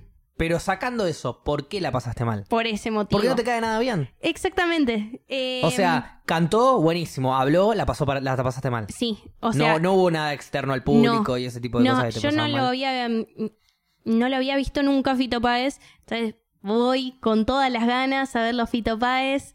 A la tercera canción... eh, la pudre con un comentario ¿Qué a dijo? lo que todo el mundo al costado mío dijo, la cagó, la cagó, sí, sí, la cagó, claramente. ¿Qué dijo? Se ve que unas pibas le gritaron, como te amo, Fito, no sé, le gritaron algo. Y entonces a lo que él respondió, esto parece un colegio de señoritas pupilo. Raro el comentario, muy raro. Un comentario poco acertado. Poco acertado Tiró para el dardo apuntando al rojo y la clavó en la cancha de golf Sí. a 10 metros. Sí, también creemos que estaba más duro que vivir en la Argentina, que Que claramente, suponemos que sí. obviamente. Sí. Y hacía comentarios raros. También en un momento hizo un comentario de la prostitución. ¿Cómo? Claro, en un momento dijo no, cuando estaba presentando a la banda, dice, bueno, y este es mi amigo que eh, nos conocemos desde que nuestras familias eran pobres, cuando teníamos que calzarnos la pollerita y los tacos. Gente que lo tiene que hacer en serio eso, no es Claro. gracioso. Y es, y más que, y era, mostraba todo el tiempo soberbia. Todo Fito el tiempo. Páez, básicamente. Era Fito Páez Hizo de en Fito su Páez. esplendor. Y me parece un montón. Entonces ya la. Después del comentario de los de las señoritas es bueno, claramente yo soy una señorita, entonces dejo de cantar tus Claro, canciones. ok, no te gusta lo que estoy haciendo, me detengo. Claro, a lo que fue más o menos dos horas y media, tres horas de recital que la pasé como el ojete. La pasé como el ojete. Eh, una cara tenía y bueno, a ver, su música todo bien, pero la soberbia y esas cosas no me la no banco. gustan, No, no, y- atraen. No, y más que para mí es respeto, vivís de tu público. Claro, obvio, como cualquier artista. Entonces, con más razón, no podés ha- hacer esas cosas con tu público. Igual ahí también podemos hablar del indio. Por ejemplo, el indio odia a su público. No es. A ver, el indio no es polémico, capaz, a la, a- como No. con estas frases de mierda que No, tira pero Fito. muere la gente en sus recitales. Olvídate, olvídate. Muere la gente igual, creo yo, por una cuestión de educación y falta de educación, falta de organización y demás Falta cosas. de organización. Sí, yo no creo que el indio los provoque a que, a que se avalanchen y, y- y no, se pero no, pero no cuida a su público. No cuida a su público porque cuida- el indio no quiere a su público. Yo me sentí no querido por el indio cuando lo fui a ver. Es así, de le- hecho, le, él importa lucrar nomás. bardea, eh, O sea, a ver, por ejemplo, él sale a hablar, el día que yo fui fue Sí. en Tandil, creo, que él fue cuando cuenta por primera vez públicamente que él tiene la enfermedad de em, Parkinson. Parkinson. Cuando sale a hablar, antes sale con una capucha, anteojos, todo el mundo aplaude, indio, indio, ¿viste? Pensamos que ya arrancaba el recital, en realidad faltaban 20 minutos todavía. Sí. Dice, no, quiero decir unas palabras, eh, quiero que me escuchen y todo, ole, ole, ole. No ole". lo dejaban. Eh, ¿Me dejan hablar? ¿Que quiero Ah. decir algo serio, loco? Dale, pónganse las pilas. Así, ¿entendés? No. Después, tocando, termina un tema. eh, le habían, bueno, está bien, le habían tirado cosas al escenario, zapatillas, ¿viste? La típica de te tira Sí. una bandera. Loco, ¿se pueden dejar de romper las pelotas? Que acá arriba eh, estamos en un mambo musical y ustedes lo están interrumpiendo, ¿entendés? Es para ustedes también esto, entonces déjense de romper las bolas y podemos tocar tranquilos. Vamos, ¿eh? Dale. Y arranca un tema. Mm. Yo siempre consideré que el indio la pasa mal en sus recitales. El indio odia al público del indio. Puede ser. Puede ser, puede Porque ser que odie que- lo que generó. Creo que, a ver, el indio es un músico que arrancó de grande, no arrancó Sí. a los 18, 19 con la típica. Claro, la Soy bandita, músico, sí. rockstar, facha, minita de acá, falopa, bueno. Arrancó más de Que lo grande. tiene hoy en día también. También lo tiene, olvídate, como cualquier músico, pero digo, a los 30 y pico arrancó él, casi 40 creo, si no me equivoco. Arrancó la parte más fuerte de él. Seguramente musicalmente ya había hecho cosas antes que no son los redondos. Sí. Entonces, cuando arrancás de grande, perdés cierta paciencia. Sobre Sí. todo cuando no ves venir la masividad eh, del éxito que tuvo Sí. y que te va a escuchar el jefe de la empresa hasta el, eh, el último, hasta el cadete. Claro. Entonces, desde el, desde el, desde el CEO, presidente de la empresa, hasta el cadete, se, se cantan juntos los redondos. Es como bien dice él, es un público variopinto. Es un público que abarca cualquier... Sí. Y se le fue de las manos. Es que puede se le fue de las manos. Él no claramente quería que no le que todo el, mundo lo ame. Sí, Él quería que lo ame su público. Ahora da la casualidad que su público es todo el mundo. claro. Y ahora no sabe cómo, ¿Cómo pararlo? cómo manejarlo. Y cómo lo maneja, odia a su público. Sí, pero una cosa es tolera. una cosa es odiar al público que me parece totalmente válido. Bueno, no me parece válido porque en realidad vivís de eso. Pero, pero está bien, Te la tenés es que tu pero decisión claro. Pero ya cuidarlo en organización y esas cosas, se muere gente Sí. yendo a tu recital. Entonces, para mí ahí ya dejas de ser un artista que no me interesa ir a verte.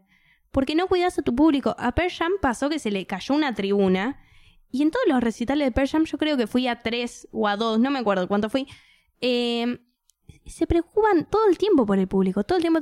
Che, están bien, todo- si alguien necesita algo, vaya. Sí, un O sea, momento creo que Pearl Jam, eh, Eddie Vedder en un momento siento que le, le dice al público, a ver si todos damos un pasito para atrás, así Claro. estamos mejor los de la valla. Claro, la catástrofe, Sí. estaba diciendo Gaby que la catástrofe en los recitales de Pearl Jam había sido por un aplastamiento. Claro, se por cayó la tribuna, pero trata también de decirle sí. a la gente que dé un pasito para atrás, que se relaje, que estén, que la pasen bien, pero que Claro, eso me parece que es cuidar al público. Yo, a ver, estoy 100% de acuerdo con lo que decís.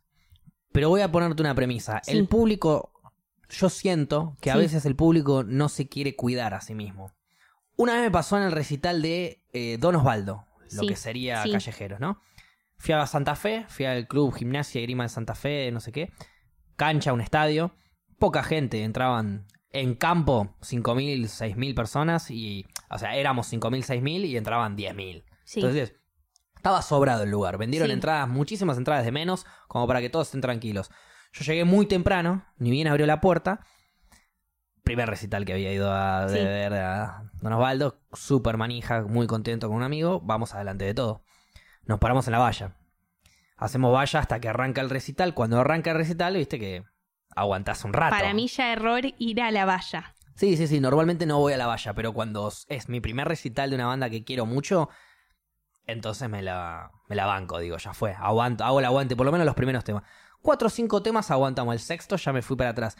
Pero había una chica al lado mío, toda transpirada, que la empujaban de todos lados. Que un pibe es para, para ponerse en la valla, la empuja, la empuja. Ella le dice, flaco, me estás empujando Sí. le mete un piñón en la cara, queriéndola empujar. No, no, el Ah. pibe a la mina, queriéndola empujar. Ya ella estaba desbordadísima contra la valla. Yo trato de hacer un poquito de espacio, a ver si ella podía respirar, porque ya, viste, la pero un Sí. poquito más pálida y demás. Y de repente, cuando ya la están aplastando todo, ya estaba al lado mío ella. Cuando la están aplastando, aplastando, aplastando, yo ya no podía ni ayudarla, no podía hacer nada. Ella está en la mierda y viene un patoba, se le acerca y le dice, flaca, le dice, vení, te saco por acá. Sí. No, no, no, déjame, déjame. No. Digo, no, no, flaca, eh, te vas a desmayar, le dice, te Sí. saco, vení. Ella aplastada por un lado, por el otro, Sí. eh, golpeada, se había comido una piña, de Ah. un pibe, de un pibe muy robusto. Sí. Y... No, no, no, déjame, déjame, no, no, déjame, déjame, hasta que la sacaron. Bueno, es que la conciencia en un se- casi recital. que se desmayó, por así decirlo, y la terminamos levantando y pasándola por arriba de la valla. Pero ella no quería que la saquen y estaba en la... Yo le estaba por decir, flaco, sácame a mí. Claro. ella no quiere, sácame a mí. Porque aparte, cuando vos estás en la valla y te querés ir para atrás, Sí. tenés que llevar a todo el mundo que te va para atrás, que encima si hay un medio podo, te comes una porque te está Sí, yendo al fondo. obviamente. Entonces, yo estaba por decirle, sácame a mí, llévame a la enfermería, dame un traguito de agua y después sigo el recital. Claro. No, bueno, ya no, no, déjame, déjame. Y peleaba para que no la saquen, la terminaron sacando casi Es desmayada que igual. es cuestión de. Bueno, yo en los recitales no tomo ni birra ni trato de fumar. Ha- Hay ocasiones que sí, pero por lo general trato de esas cosas respetarlas sí. a full y si puedo me clavo un chicle para no desmayarme. Claro. Bueno, Así como tu tengo hermano. azúcar, claro. Yo sé que Gaby nunca, mm, siempre recital, adelante de todo. Claro, Muchas bueno. veces le dije, "Eh, vamos a uno. No, no, no. Recital, no. adelante de a- todo. además de que me gusta Focus. verlo caretísima el recital. Ah, ¿sí? Sí. A mí me gusta verlo volando. No, no, no, no. Me gusta verlo muy, muy Bien, careta. tenés claro, bien consciente de todo, Claro, todo, todo. sí. Sí, sí, está Sí, muy bien. y más yo que también consideremos que soy mina y soy de meterme a los pogos. Depende de qué pogo, o tal vez me meto un poquito, bueno, salgo. Sí, bueno, yo soy varón y si me meto un pogo, sabe cómo la ligo Claro. también, ¿no? Pues no Claro. soy tampoco tan grandote. Pero sí, entro al pogo, salgo y. Claro. eh, el, el pogo re loco no es lo mismo que el pogo careta. Puedes caretearlo un poco más. Sí, obviamente. Pero tengo un montón de conciencia de, bueno, hasta acá voy, a la valla nunca me voy a mandar. Al- en la valla termino desmayada a los dos ¿Nunca segundos. fuiste a la valla en A la ningún no- recital? Es más, en mi primer recital estuve en una valla, pero en una valla que estaba del costado, ponele, ¿viste dónde está la torre? Mm, O sea, mi primer recital fue Black Eyed Peas. Ok. Era fanática de los Black Eyed Peas. Mi Ahora te voy a decir cuál fue mi primer recital, para que, para que por lo menos vos decís Black Eyed Peas, bueno, ahora te voy a decir cuál fue el cuál- mío. Yo era re fanática. Hoy en día lo sigo bancando a Black Eyed Peas. Estuve eh, Black Eyed Peas en su mejor momento. Mi primer recital no, no fui yo, o sea, me llevaron. Sí. Diego Torres. No. Luna Park. No, una banda. Me hice el dormido para no pagar la entrada. Mi, ¿Qué fue mi- esa mis cosa? primeros dotes de actuación. Mi viejo Ah. me agarró y me dijo, vení. Me subió a UPA y me dijo, hacete el dormido. Me hice el dormido, pagamos cuatro entradas, éramos cinco. Ah, muy bien. Éramos seis. ¿Y a qué edad fue? Y entré yo dormido y Goncho dormido. Teníamos seis años, siete, ocho años, no sé, éramos pibitos. Claro. Pero yo re contento, estaba ahí en un recital. Era como re nuevo para mí eso. Y Claro. bueno, después ya más consciente fui a otros recitales. Y ahí ya qué edad. Y 15, 16. eh, solo, solo. A ver, he ido a recitales tipo Arjona. ¿Fuiste a ver Arjona? Fui a ver Arjona a la cancha de Boca, que me- mi, mi hermana me regaló la entrada Sí, para que la acompañe. sí. La acompañé. Quiso ir a la valla. Le dijo, le dije, ¿querés ir a la valla? Vamos a la valla. Vamos a la digo. valla, claro. Fuimos a la valla. Dos horas faltaban para el recital cuando nos fuimos de la valla. Imagínate, no se la aguantaron, pero ni, ni recontra ahí. Y bueno, eso- esos recitales que, que casi que ni los cuento yo. Pero ponele, mis primeros buenos, buenos recitales fueron cuando hice esas caravanas de subirme al auto, irme a Rosario, irme a Junín, irme a Tandil, irme a Santa Fe. A Córdoba no fui porque jugaba la selección. Cla- bueno, eso nunca lo hice yo. De viajar Con un para amigo ir solo a ver encima. a alguien. Excepto a Tandil, que cuando fuimos al Indio fuimos con Gaby, con Nico y Goncho Sí. y yo, éramos cuatro. Eso fue lo máximo. Pero viste que hay gente que va dos, tres autos, Sí. todos llenos. Sí. Ferné para todos lados, vino para todos lados, carpita, vamos dos, tres días. Es una, es un, Bueno, yo casi voy al es un Cosquín ritual. Rock. El Cosquín Rock mm, me gustaría ir. Es, explota, sí. Sí, y tengo ganas de ir todos los años. Bueno, este año voy. Este año no voy. Este año no. Claro. Bueno, el que viene. Bueno, el que viene. Bueno, el que viene. claro. Siempre es el año que viene, Siempre. ¿viste? Sí, es verdad. Y más con el Cosquín Rock. Pues te queda muy lejos y decís, bueno, pero en Buenos Aires tengo todo cerca. Pero está buena la idea del Cosquín Rock, Sí, de la carpita. Viajar, hacerse un ritualcito, estar con amigos. Y más eso sí. que no lo hice. Bueno, y a todo el mundo le cuento, o sea, en, en mi casa, ponele, no, no te tenés que recibir de nada, sino tenés que ir a recitales. Ok. Es así. Entonces, desde los nueve años que voy a recitales, y es algo que me encanta. ¿Y tu primero fue Black Eyed Peas? Black Eyed Peas, que estaba Madness, ubicás a Madness. No. Lo que, ah, House, of the street, ah, House. Ah, ok, sí. es el único tema que conozco también de sí. Madness. Bueno, y ahí estuve cerca de la valla, que mi vieja, no sé, me tenía upa y estaba con otras pibas de la misma edad más o menos que yo, y era una, era una semi valla, pero nos aplastaban. Ok. Pero ahí mi vieja, que muchos recitales tiene encima, Más que todos nosotros juntos, casi. más que sí. todos nosotros juntos, bueno, más que Gaby no. Anda. No, es verdad, Gaby, Gaby le gana. Ahora lo vamos a contar, quédate tranquila. vamos a. Terminamos Claro. el podcast y lo vamos a contar. Eh, bueno, y entonces y ella fue la que me fue diciendo, che, Pau, cuídate en esto, a la valla nunca vayas, al pogo nunca te metas, al pogo sí me meto. Olvídate. Ella no se metía en los pogos, yo sí me meto, pues siento que estoy, siento Sos que parte. vivo el recital. Sí, sí. A- al frente de todo no me voy a ir, porque veo bien desde un punto, ya está. Chao. Al final de todo tampoco voy a estar. Porque es un embole. Es Exactamente. escucharlo nada más. Para eso me veo el vivo después en casa. Sí, pero el recital es algo que me vuelve loca y si cuidas al público, Mejor todavía. divino. Bueno, yo en Gilmore, por ejemplo, yo Sí. fui a ver a Gilmore. eh, estuve no atrás de todo. Súper atrás de todo. O sea, estaba Sí. el escenario. Y yo ya estaba lejos de la pantalla, a mitad de camino del escenario, para que te des una idea. Claro. Estaba lejísimo, no Sí. lo veía Gilmore, Sí, literalmente. Sonó bárbaro, explotó ese recital, la verdad fue uno de los mejores que fui, sin duda. Pero no lo vi cerca ni en pedo. Y no me arrepiento de nada. Es que es estar ahí, Fuiste parte del recital fuiste igual. parte del recital, eso me parece que gana mucho más. Y hablando que vos habías dicho lo de Don Osvaldo, A ver, de callejeros, sí, para vos, con lo de Cromañón, ok. ¿cuidaron a su público? No, a ver, yo creo que fue una cadena de fallas esa. Para mí también. Eh, el primero que falla es el lugar por tener eh, material inflamable en, en- en un lugar cerrado para aislante de sonido. No tiene sentido eso. Sí, Eh, el- porque, porque más allá del recital, un eh, cromañón también se usaba de boliche, de, de Sí, lo sí. que- entonces, bien. Segundo error, las salidas de emergencia estaban selladas. Bien. ¿Cómo querés, si son salidas de emergencia, cómo querés que la gente salga de emergencia si las tenés cerradas? Sí.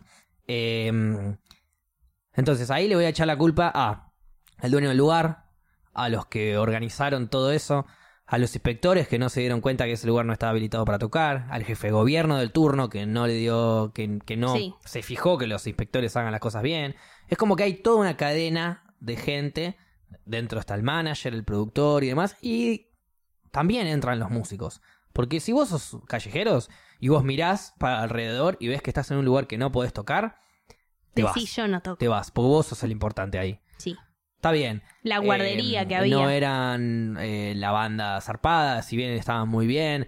Eh, todo lo que vos quieras poner. Tres millones de excusas. Sobre todo la primera excusa que tienen es que nunca pensaste que iba a pasar algo así. Obvio, También tiene culpa claro. el público que tiró bengalas en un lugar cerrado. Sí, También tiene pública, tienen culpa los de seguridad que dejaron entrar al público con bengalas. Hay miles de millones de culpas. Sí, Y yo, el problema de Cromañón es que yo creo que la mayor culpa se centralizó y se focalizó en la banda. Y, y hay miles de... A ver, la banda sufrió, la banda eh, fue... Los Claramente, integrantes fue- sí. Olvídate del baterista que después se mandó las suyas. Sí. Pero digo, el Pato Fontanet fue preso, estuvo preso, estuvo Sí. en el penal, salió, terminó su condena o lo que sea.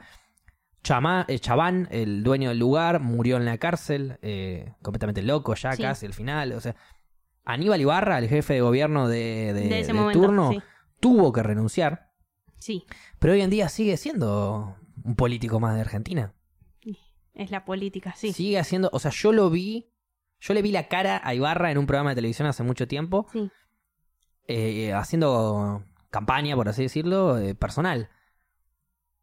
Y yo no lo podía creer, como diciendo, ¿por qué este humano que se mandó sus cagadas y que no debería tener respaldo político viene a hablar un programa de televisión? ¿Y eso no sería lo mismo que con Don Osvaldo? Ponele.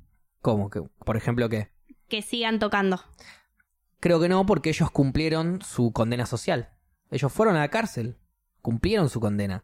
Y si hoy en día quieren seguir tocando, es como decirle a un preso Como que, que después, siga la vida, claro, que no después siga de la cumplir vida, la condena no, no, no puede hacer nada. No, ellos terminaron, siguieron, cambiaron de nombre, no nunca más volvieron Sí. a tocar en Capital Federal. O sea, repercusiones Porque no, tuvieron. pero De creo hecho, que porque no pueden. No, no, por eso. Claro. Nunca más pudieron volver a tocar en Capital Federal, nunca más Callejero, pudo Sí. cambiaron de nombre. Igual, yo también, si, si, si es mi banda, si yo soy el pato, Sí. también le cambio de nombre a la banda. Sí. Tampoco voy a volver a tocar a los lugares de mierda. O sea,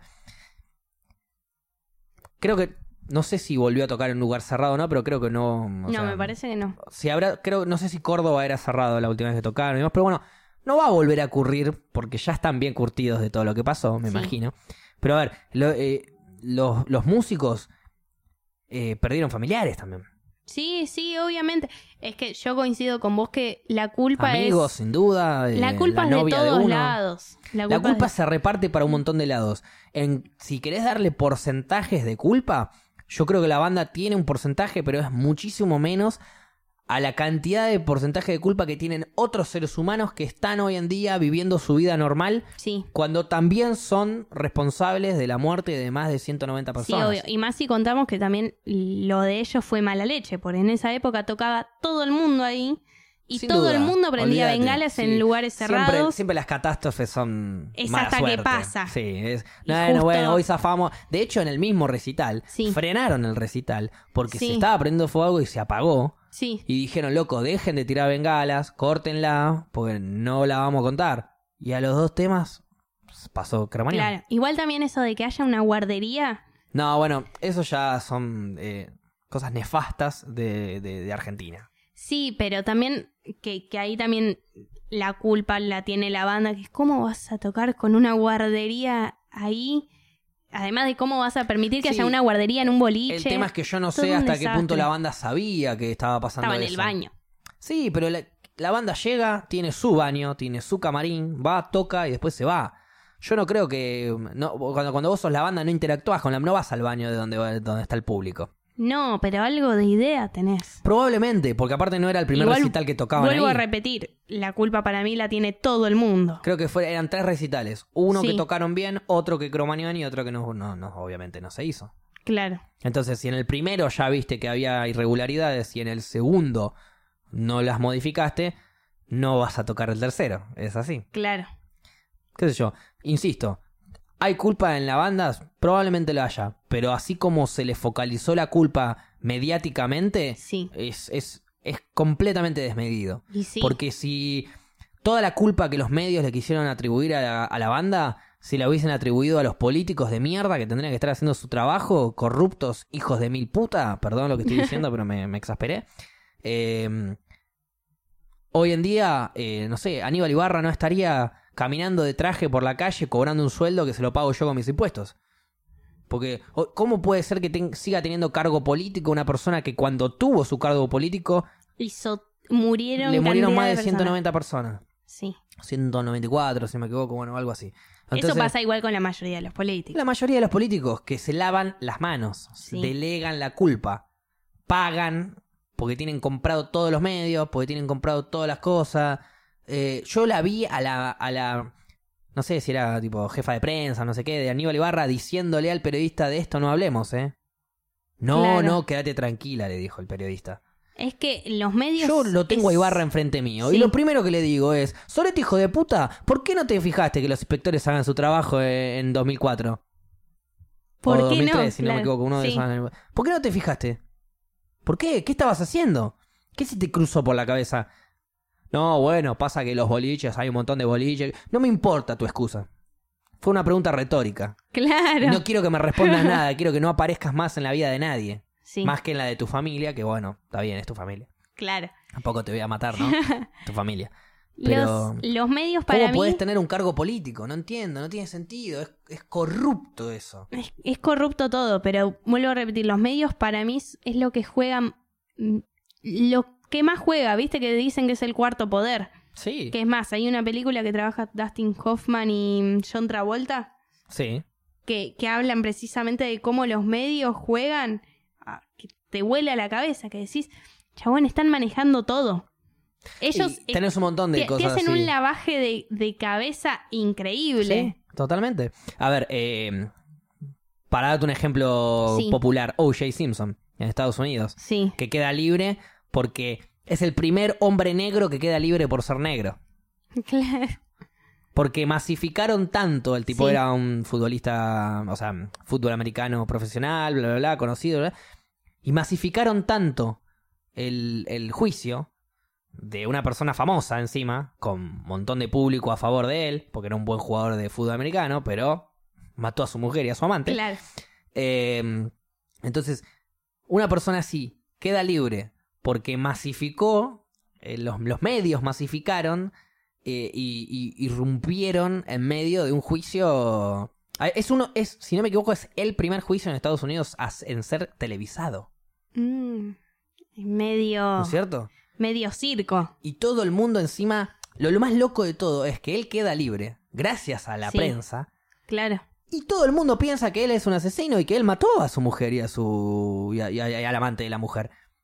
Y él en realidad no hizo nada. Porque cuando vos hablas con la gente o, Sí. o- o con el pueblo, por así decirlo, Sí. entre comillas, ¿no? Eh, eh, me- todo el mundo te dice, sí, O.J. Simpson, sí, que no. Ah, vos sos más loco que O.J. Simpson. Ah, sí, maté. Ah, vas a ser la gran O.J. Simpson porque te cagó tu mujer. Eh, O sea, todo el mundo acepta de que O.J. Simpson es un asesino y está libre. Ah, La sociedad entiende Claro. de que O.J. Simpson mató a su mujer, pero está libre porque en el momento del juicio los medios eh, masificaron tanto todo de que era un juicio racista, sí. de que le estaban, de que, que si el, que si hubiese sido blanco no lo hubiesen investigado a él, porque encima el policía que encuentra la, eh, pruebas Sí. de que había sido él eh, tenía un pasado nazi. Oh, Entonces, bueno, los abogados súper eh, sí. soretes hijos de puta, eh, dieron vuelta a todas las cosas. Está bien, estaban haciendo bien su laburo, podrá decir alguno, Sí. que se vaya la concha de su madre que diga eso. Eh, dieron vuelta a las cosas para que el chabón quede libre.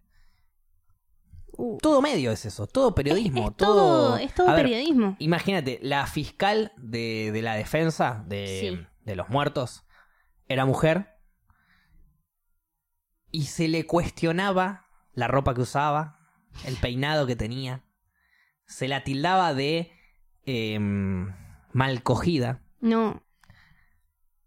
¿Entendés? Entonces, cuando viene la fiscal, presenta em, su testimonio, por así decirlo, ¿no? Sus pruebas y todo, todas tus, Sí. Y después el medio dice: Mirá el pelo que tiene esa mal cogida, que, que está mal peinada. O que... Sí. La gente lee eso, consume eso y piensa que está bien, que tiene razón. Porque si está en un diario, tiene razón. O la típica: No, porque. Sí, el yo, diario lo dijo. Claro, no, el vino tiene eh, eh, malas propiedades. ¿Y qué sabes? No, lo, lo leí Lo en un leí. libro. Claro. Ah, y porque lo leíste en un libro, ¿es verdad? Ahora. No cuestionamos ¿No hay ni un poquito. Claro, no puede haber un sorete que escriba un libro. Entonces yo puedo escribir que el agua a los, a los 3 grados hierve y es mentira, pero si lo escribí en un libro está bien. Claro. Hay que cuestionar un poco más, ¿no? Hay que Hay que leer libros, hay que leer diarios, Sí. hay que leer opiniones Y de ahí variadas. sacar y saca tu propia conclusión. conclusión. Sí. Pero si tu propia conclusión es exactamente la misma a la que acabas de leer, replantéatelo. Sí. Replantéatelo si es tu propia conclusión. Es que eh, Uno no se da cuenta que le están lavando No. el cerebro. Y no, precisamente, es que hay gente que estudia mucho para lavarte el cerebro. Claro, claro que sí. Precisamente- Para lavártelo y que no Sí. te des cuenta, que pienses que es una decisión tuya lo que estás haciendo. Sí, La obvio. manipulación Es que nosotros ya salimos a la calle y vemos un montón de publicidades y de propagandas, eso ya nos entra y ya nos está lavando la cabeza. Totalmente, cuando ves una hamburguesa de McDonald's y te da hambre. Por eso, Eso es literalmente la publicidad entrando en tu psiquis y vos por ahí comiste hace dos horas y estás bien. Claro. Estás, estás bien. No te digo que estás, estás full, que estás No, súper no, no. llena, ni que tenés hambre. Estás bien. Pero viste la hamburguesa de McDonald's y decís, uh, qué rico. Claro. Me clavaría un cuartito, ¿viste? Un, un- un cuarto de libra, Sí. no sé. ¿Qué sé yo? Y, y es completamente innecesario. No lo Sí. que, no, realmente no lo necesitas, no lo querés, no. Que la mayoría de las cosas que hacen publicidad no las necesitas. Es que es eso, como por ejemplo el capítulo del debilitador social de los simuladores, Sí. que le hablan al marketinero, al de la publicidad, digamos, de la empresa, y le dicen, eh, ¿puedes explicar con burdas palabras a qué te dedicas? Básicamente trato de decirle a la gente que con tal producto sería más feliz. Si tenés tal celular, vas a ser más feliz. Si tenés tal jean, vas a ser más Sí. feliz. Etcétera, etcétera, etcétera. Vas a ser más feliz por claro, eso. Vas a alcanzar la, la felicidad por lo material. Sí. Vamos a poner el caso de que sí, de Sí. que hay alguien que por tener un celular es Sí. feliz. Ok, buenísimo. Andá y comprate tu celular y sé feliz. Pero no tenés, no, o sea, no, no tenés no, porque ya, viste, eso yo no puedo imponerle a la gente lo que sea, pero la publicidad no es, no, o sea, no, no va a ese que quiere consumir. La publicidad no destina su publicidad Sí. al que quiere. Para, para poner un ejemplo, No. publicidad de celulares. La publicidad de celulares no está destinada a los que quieren comprar su celular, a los que son A los que fanáticos están de en búsqueda de celular. Están destinadas a los que no les gusta el celular, a los que no tienen celular, a los que no quieren comprar el celular Sí. para que lo compren. Porque si vos sos una fanática del celular, me vas a comprar el celular de mierda que yo saque y no te importa. No. Te doy la misma mierda, pero en vez de versión 4 es versión 5, me la vas a comprar igual. Obvio. En cambio, el que no, so- no suele comprar celulares, lo tengo que persuadir para traerlo a este lado. Sí, Por lo menos uno le saco, claro. ¿no es cierto? Sí, sí. Entonces, si todos somos conscientes, o bueno, no todos, pero todos los que sean conscientes de que la publicidad nos está metiendo en la cabeza cosas para que consumamos y que no necesitamos, dejemos de consumir.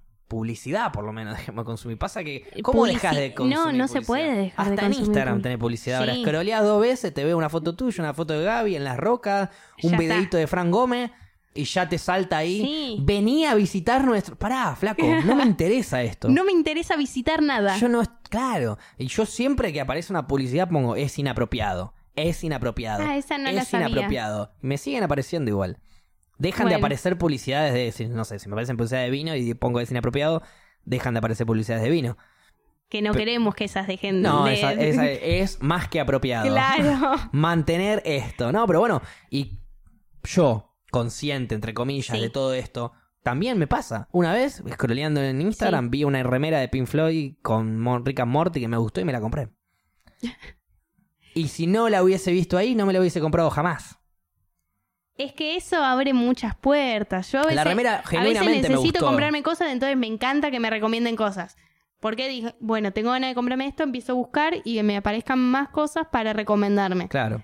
En ese caso sirve. Pero no que me lo metan. Ese es el tema. La publicidad no está destinada al que quiere ir a buscar publicidad para aprender, para buscar, para mirar, para tener No, variedad. es que es muy está destinada a, a metértela cuando menos te lo esperás. Se Sí. te meten publicidad en la mitad del capítulo Sí. de una serie, la mitad de la película. Te meten publicidad en todos lados.